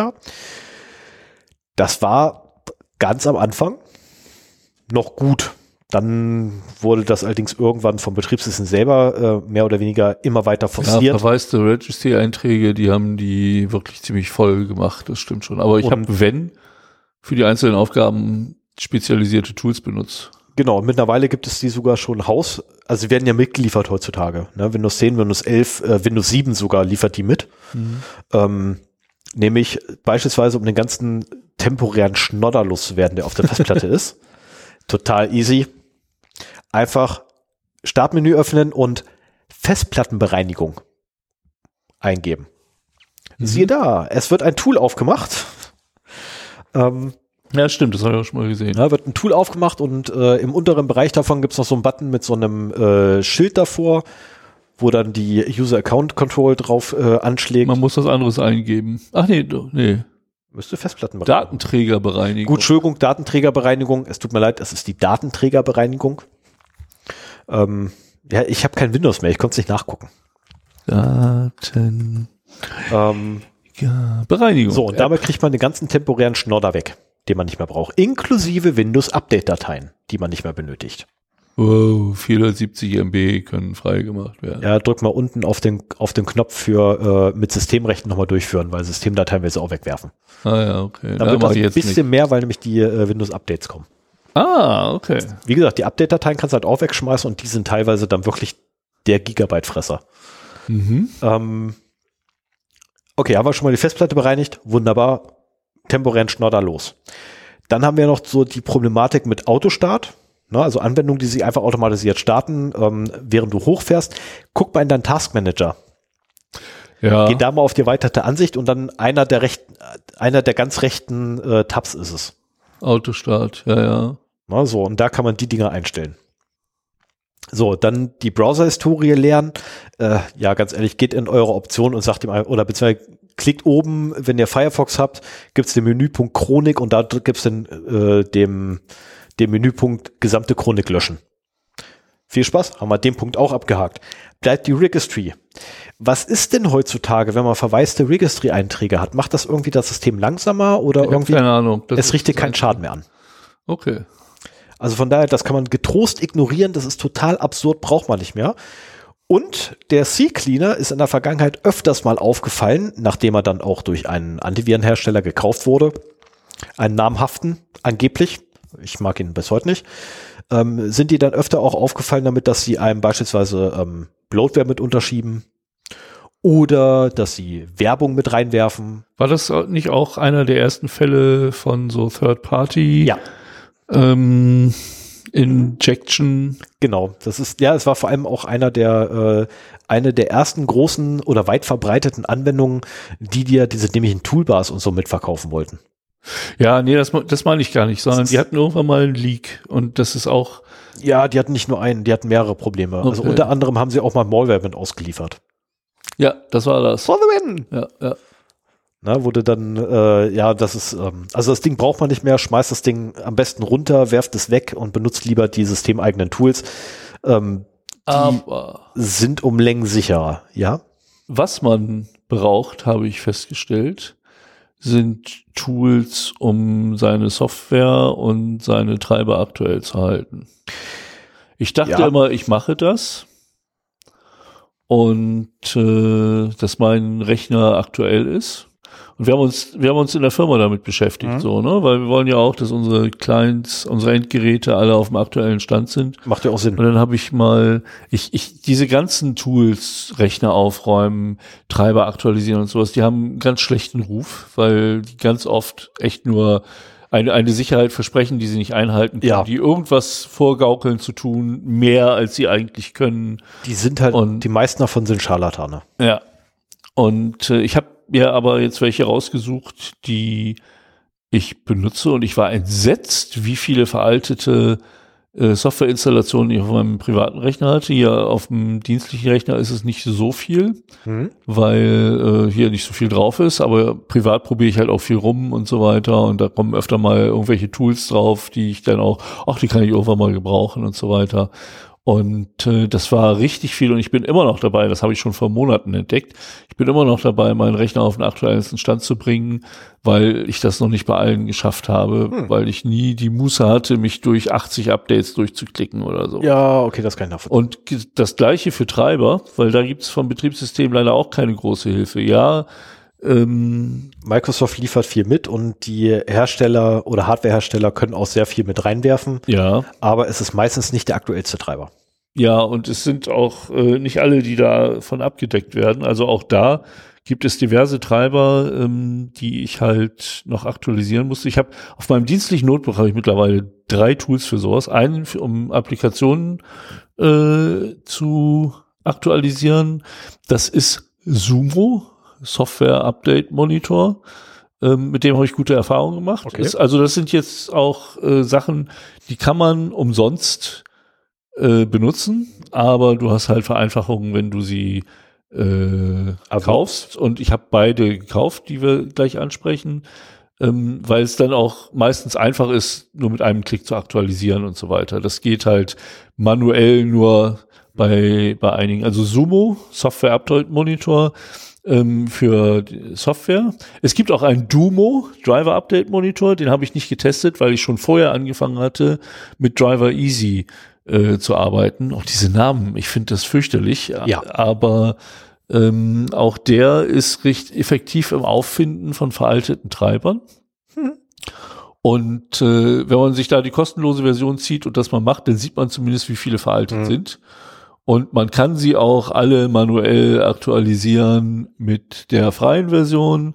Und irgendwann hat man da keinen Bock mehr drauf. Und die Preise sind auch okay. Und ich meine, die müssen halt auch die ganzen Listen aktuell halten. Und da steckt Arbeit hinter. Und das ist völlig in Ordnung, das dann zu kaufen. Und das habe ich halt auch getan. Und das sind meistens mehr Maschinenlizenzen, dass du auf so fünf Maschinen oder sowas das benutzen kannst. Für einen kleinen Haushalt reicht das dann. Und äh, ja, das ist sehr lohnenswert. Und diese Tools finde ich durchaus sinnvoll. Wenn ihr bessere Tools oder open, kostenlose Open Source Varianten kennt, äh, immer her damit. Meine Erfahrung ist so, alle Software, die davon abhängig ist, einen externen Feed zu bekommen, um zu funktionieren. Das können auch Vulnerability Scanner mhm. sein oder sowas. Also nicht die Sachen, die man nicht nur einmal packt und ausliefert, sondern die halt davon abhängen, dass da irgendwo eine Infrastruktur dahinter ist, ähm, wo man halt ein Feed bekommt, wo man irgendwelche Informationen zusätzlich bekommt. Äh, das ist dann auch meistens die, auch wenn sie Open Source ist, die Geld kostet für zumindest die erweiterten Funktionen, weil das eben auch das Aufrechterhalten dieser Infrastruktur bedeutet. Und das ist bei den beiden Tools. Also äh, ich werde mir da mal das noch hinschreiben und die Links in die Shownotes packen. Mhm, mach das mal bitte. Äh, weißt du übrigens, äh, ich habe ja auch ne, so zwei. Achso, das dritte Tool, Entschuldige, ja. wenn ich dich unterbreche, ist auch nur auf meinem Dienstrechner äh, und zwar von Lenovo, äh, dass dann nochmal die Lenovo-spezifischen mhm. ähm, Tools aktualisiert. Und da ist dann auch mal ein BIOS dabei oder sowas. Also war das nicht Lenovo, die genau über diese Software irgendwann mal Schadsoftware aus Versehen Das Maßklein, das weiß ich nicht. Ich weiß auch gar nicht mehr, ob es Lenovo war oder irgendein anderer Hersteller. Ähm, kann auch sein, dass HP war, ich, ich weiß nicht mehr. Aber das ist halt auch herstellerabhängig. Was auf jeden Fall sinnvoll ist, äh, sind halt Tools für Software und für Driver. Vielleicht gibt's auch was, was beides kann. Das wäre ja auch sinnvoll. Oder was das, das noch besser kann. Also wenn ihr Empfehlungen für sowas habt, her damit. Ich bin echt gespannt, äh, was da kommt und bin auch sehr gerne bereit, äh, da was anderes zu benutzen als die Tools, die ich habe. Ein lohnendes Opfer. Ein lohnendes Opfer. Ja, also Sumo zum Beispiel äh, hat diesen Prozess der Software-Updates nur halb automatisiert in der Bezahlversion. Du kannst, äh, meistens musst du dir die halt noch aus der Webseite selber runterladen und installieren. Da habe ich auch schon andere gesehen, die das halt auch irgendwie automatisiert haben. Die dann, wenn du die ja. Versionen scrapest, kannst du halt auch die Position des Downloads scrapen und ja. das halt machen. Also da, da hätte ich sogar gerne noch eine andere Alternative, die aber trotzdem vertrauenswürdig ist und gut funktioniert. Ja. Ja, ich vertraue da lieber dem, dem, also ich habe ja, ich habe ja auch zwei Tools dafür im Einsatz, tatsächlich, genau für so eine Ach, Aufgabe. Echt? Ja, ja. Aber für Linux. Unter Linux ist das ebenfalls notwendig? APT und apt-get. Nein, entweder apt, ja, richtig, also entweder apt, Schrägstrich apt-get oder ähm, auf dem meistens meiner Rechner Pacman. Pacman? Ja, ist der Paketmanager unter Manjaro. okay. Der kümmert Also- sich auch um Treiber? Der kümmert sich auch um Treiber, Also der macht alles. Ja, sowas hätte ich gerne. ne, weil unter du ja, einmal, einmal am Tag irgendwie sudo, apt-get, was ist ein, update. ja, aber was, was ist ein Treiber unter Linux? Ein Paket aus deinem Repository. ja, Mehr ist es nicht. ja. Und äh, letztlich dadurch, dass ich aktuell auch alles nur nahezu versuche umzustellen auf ähm, nicht Nvidia, sondern auf AMD, kriege ich tatsächlich alles aus den Repositories. Ah ja, okay. Also nur den aktuellsten Nvidia-Treiber kriege ich nicht aus den Repositories aktuell. Den müsste ich jedes Mal von Hand holen. Ich habe mir gesagt gehabt, ganz ehrlich, der alte aus den Repositories tut's auch. Der wird auch regelmäßig aktualisiert oder regelmäßig genug aktualisiert, Mhm. dass ich mir sage, pff, komm, pfeif drauf. Das kann ich machen für meine Dattelkiste. unschön geploppt. Aber Ja. ja. Ich sehe es auch gerade. Ähm, ich sehe gerade den Ausschlag hier. Aber äh, tatsächlich mein, meine andere Kiste im Wohnzimmer, die gerade von meiner Frau bespielt wird, hauptsächlich, da ist eine AMD-Grafikkarte drin. Ich habe dann nicht bewusst einen Treiber installiert. Ich habe einfach nur Betriebssystem aufgespielt, läuft. cool. Ja. Also das ist tatsächlich, also AMD unter Linux göttlich. So, kommen Ja, wir nun etwas völlig anderes. Zum, zum letzten Thema, da würde ich gerne anfangen, weil ich habe nur eine kurze Geschichte dazu. Nur zu, nur zu. Und das, was du da fabriziert hast, das äh, wäre ein schöner Abschluss, finde ich. Ja. Ähm, und zwar das Thema ist ChatGPT. Wer sollte es meinen? Auch wir wollen diesen Hype mitnehmen. Ähm, ich benutze das mehr und mehr. Ich hatte beim letzten Mal schon von meinem The-Author erzählt, der halt schiefgelaufen ist. Jetzt war es so, dass ich äh, auch im Job ein kleines Skript brauchte. Und ich kann halt nicht mehr programmieren, das ist total ätzend. Aber ich hatte, also ich, ich hätte das auch hingekriegt, sagen wir es mal so. Das war einfach nur ein, ein Vergleich zweier Textdateien, zeilenbasiert, aber die Zeilen konnten auch irgendwo stehen. Also es war jetzt nicht äh, Zeile 3 mit Zeile 3 vergleichen, sondern schon äh, alle Zeilen mit allen Zeilen und gucken, welche neu sind, welche weggefallen sind und so weiter. Und äh, kam mir auch so die Idee, ach, kannst ja auch deine Arbeit mal von ChatGPT machen lassen. Ähm, das geht bestimmt schneller. Lass das nicht deine Kunden hören. Ich habe es ihm erzählt und er war begeistert. Ähm, nee, und dann habe ich halt, äh, hab's mir erst in Python ausgeben lassen, Mhm. weil ich dann auch bessere Chancen hatte, den Source Code auch zu verstehen. Hab dann aber festgestellt, wir arbeiten in einer Citrix-Umgebung. Ich kann auch nicht mal eine Kommandozeile öffnen. Aber was geht, sind PowerShell-Skripte. Hm. Und äh, was irgendwie komisch ist, aber egal. Naja, und äh, dann habe ich ChatGPT gefragt, so hier, was du mir gerade geschrieben hast in Python, kannst du das auch in PowerShell? Aber sicher, hier ist der Code in PowerShell. Äh, okay, genommen, ausgeführt, sinnvolles Ergebnis bekommen. Dann haben wir noch kurz telefoniert, du hast mir noch ein paar Tipps zum Testen Mhm. gegeben und dann habe ich halt auch noch mit äh, nicht produktiven Testdaten äh, die Plausibilität der Ergebnisse geprüft. Sah gut aus. Hab dann äh, anschließend eine Auswertung über die Produktivdaten gemacht und diese Auswertung nochmal auf Plausibilität geprüft. Mhm. Und ja, passt. Okay, hätte ich ich nicht habe das erwartet. Skript noch ein bisschen manuell verändert, aber nur so die, die Ausgabe und dass ich, wie ich die Eingabefeilnamen definiere und so weiter, da hat die noch pr- probiert, das irgendwie aus der Kommandozeile zu lesen und, und solche Sachen. Aber ich meine, das war, das war so ein wenige Zeilen langes Skript, aber ähm, für diesen Textvergleich hat das, das, der Textvergleich ist eine Zeile in diesem PowerShell-Skript, den ich nie also jemand, der PowerShell programmieren kann, der könnte das vielleicht machen. Ich wäre da nie drauf gekommen. Ich hätte mit irgendwelchen Schleifen gearbeitet Ja. und so weiter. War alles nicht nötig. Und geht super schnell, geht super einfach. Und also ich werde mir in Zukunft, wenn ich so mal so ein kleines Tool brauche, ähm, das mache ich über ChatGPT. Solange es geht, ja. Solange es kleine Tools sind, deren Funktionsweise man einfach verifizieren kann, ist das eine feine Sache. Also Programmieren für Programmierdeppen. Ja. Absolut genial. birgt natürlich auch immer das Risiko, dass irgendwelche Deppen sich dann hinsetzen und daraus Malware machen lassen. Das hat man Ähm, auch, glaube ich, in der letzten Folge. Genau, hat man ne? nämlich auch schon äh, irgendwann mal erwähnt gehabt und ja, das funktioniert auch. Mhm. Äh, ich habe mir von ChatGPT einen Keylogger bauen lassen, sehr widerwillig, muss ich dazu sagen. also ChatGPT war sehr, sehr widerwillig, aber wenn man Weil angenommen, ich hätte einen legitimen Grund, einen Keylogger Ah, zu ich- benutzen, wärst du in der Lage, ich werde sagen, aus, also tatsächlich aus rechtlichen Gründen werde ich meine Eingaben dafür nicht auf den Preis geben. Okay. Aber sagen wir es so, ich brauchte mehr als zehn Eingaben, um vollständigen Keylogger zu bekommen. Ähm, und der, das Mistding funktioniert. Naja, Also ich habe ihn tatsächlich dann hinterher noch bei mir kompiliert und er funktioniert. also du schaffst es auch, ChatGPT zu Social Engineeren. Man kann ChatGPT äh, Social Engineeren. Ich habe ihn dazu gebracht, äh, mir zu sagen, was passiert.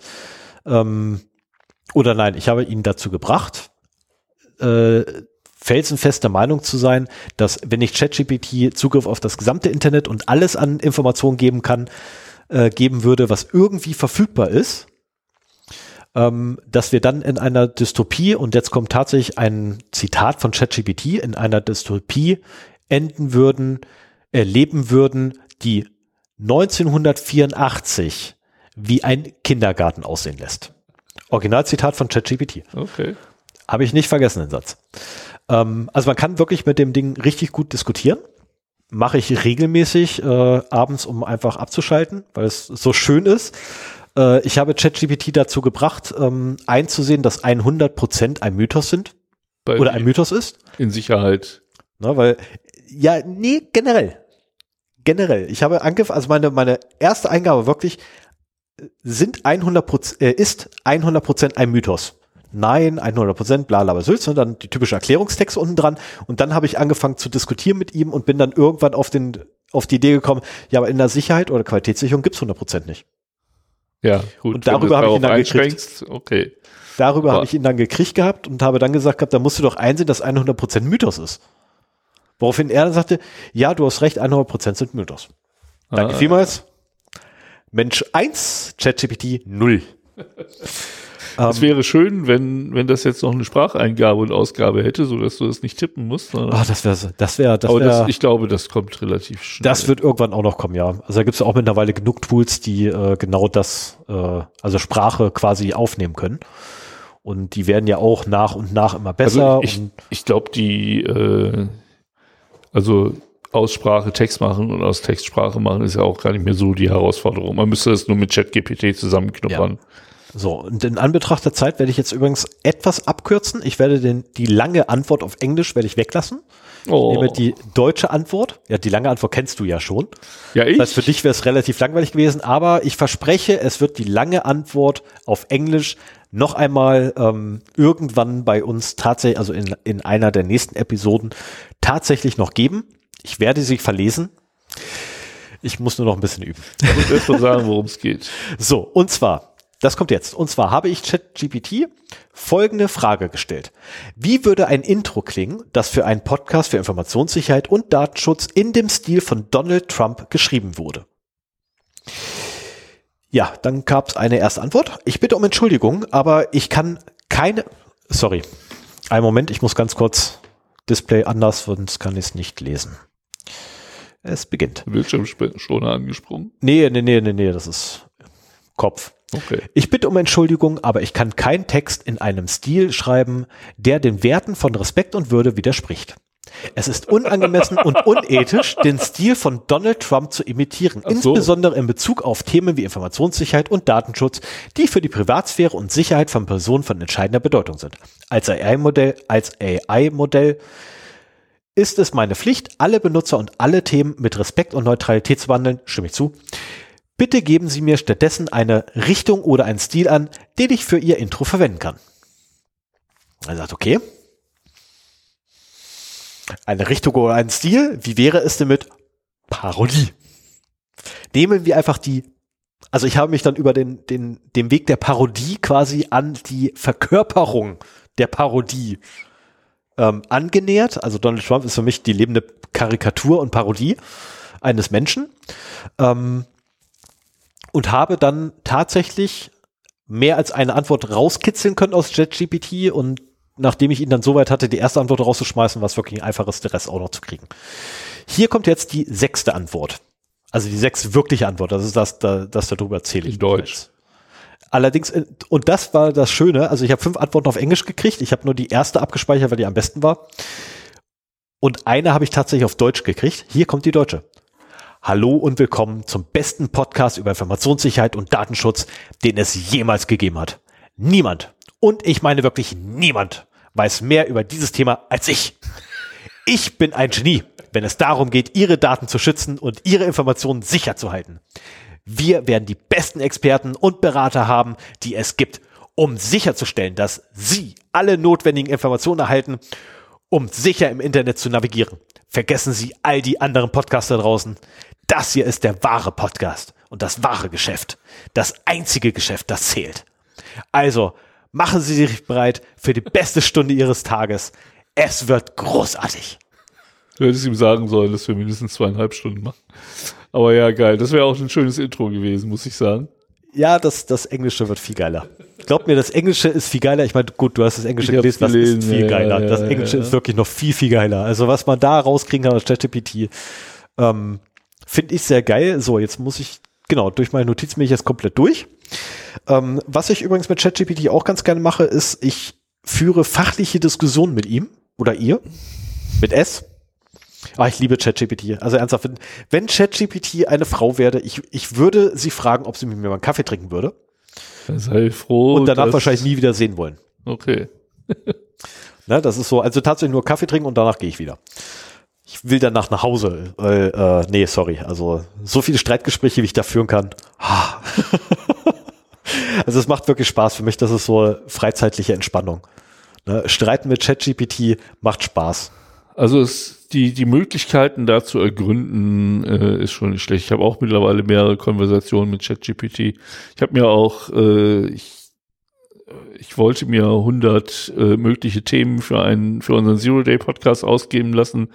Für alle, hat die bei 49 abgebrochen. Genau, für alle, die den Anfang nicht gehört haben, weil sie geskippt haben, das haben wir ganz am Anfang schon erwähnt. Haben wir? Ja, haben wir. Oh, oh Gott, ich werde alt. Naja. Nein, es ist einfach nur spät. Ja, das stimmt natürlich. Also noch ist heute, aber nicht mehr lange. Ja, ja. Und wir müssen noch ein Nein. einer Tradition folgen. Genau, wir müssen, wir müssen der Tradition nachkommen. Ich hatte es gerade schon befürchtet, dass du mich verpetzt. Die es erst nach seit zwei oder drei Folgen gibt. Ja, vier? was ist hier verpetzen? Ich glaube vier Folgen. Zwei, ich glaube zwei. Vor Folgen. der 100. Vor der 100 auf jeden Fall noch. Hat das angefangen? Das sind allein schon vier. Das heißt, bei der 99 frühesten, das heißt fünf Folgen. Also maximal drei. Nee. Ja. Maximal aber seit ist egal. Das äh, ist für die Hörer auch nicht ja. interessant hier. Nicht wirklich. Ich bin auch ziemlich müde. Ich habe wenig geschlafen heute. Ja, ich wurde um vier Uhr morgens vom Hund geweckt. Total geil. Und das habe ich auch so ein geiles Vorintro schreiben konnte. Für alle, die das Vorintro geskippt haben, weil da meistens ja nur Bullshit von mir kommt, gebe ich auch offen zu. Dieses Mal lohnt es sich wirklich und ich wette drauf, Sven stimmt zu. Die Kreativität des Bullshits äh, ist schon bemerkenswert, muss ich ehrlich sagen. Also dafür ist er schon wieder gut. Sage ich ja. Das ist, ähm, ich habe auch noch ein anderes Intro auf Lager, äh, das ich allerdings noch nicht verwenden werde, weil ich am überlegen bin, ob ich daraus eventuell noch eine Geschichte schreibe. Okay. Das ist. Ähm, die du aber nicht vor der Folge vorliest. Nein, also, also um Himmels Willen, das wird zu lang. Gut. Ja, das wird hab, zu lang. Man, man könnte ja mal die Länge der Intros auswerten. Äh, da da habe ich mir selber schon ein Limit gesetzt, maximal 30 Sekunden. Okay, sehr schön. Alles klar. Dann mach's gut. Ja, Wir dann würde ich sagen, sobald ich hier drauf gedrückt habe, würde ich sagen, ja, das war's, ne? Dann Ant Antro, Outro ab. Tschüss. Maestro. Tschüss. tschüss.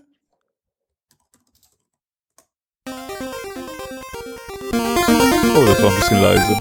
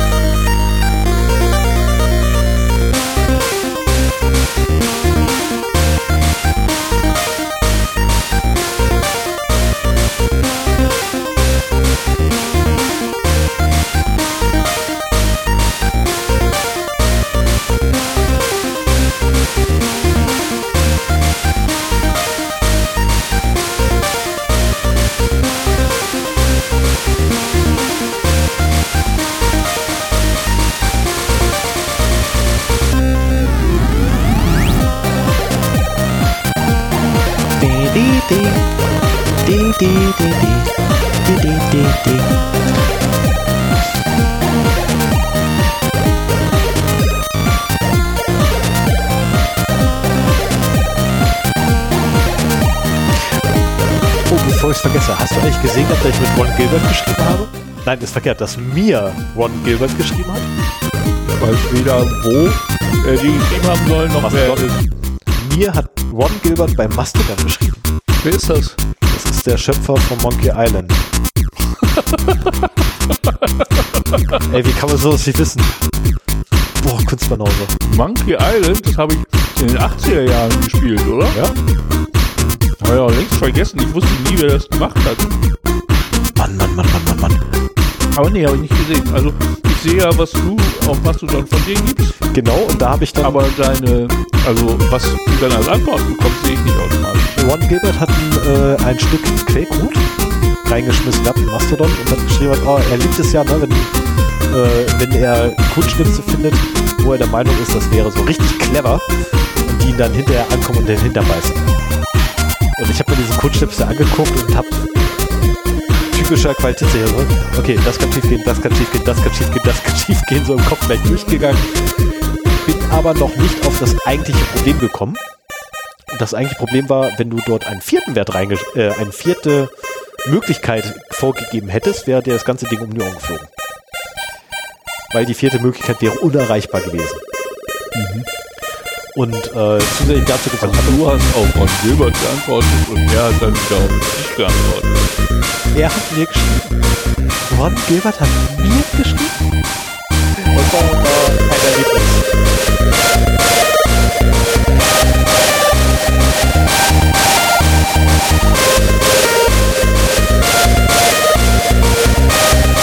Das sagen wir, das ist ein Lustige. Ja, aber die ganze Bombe dass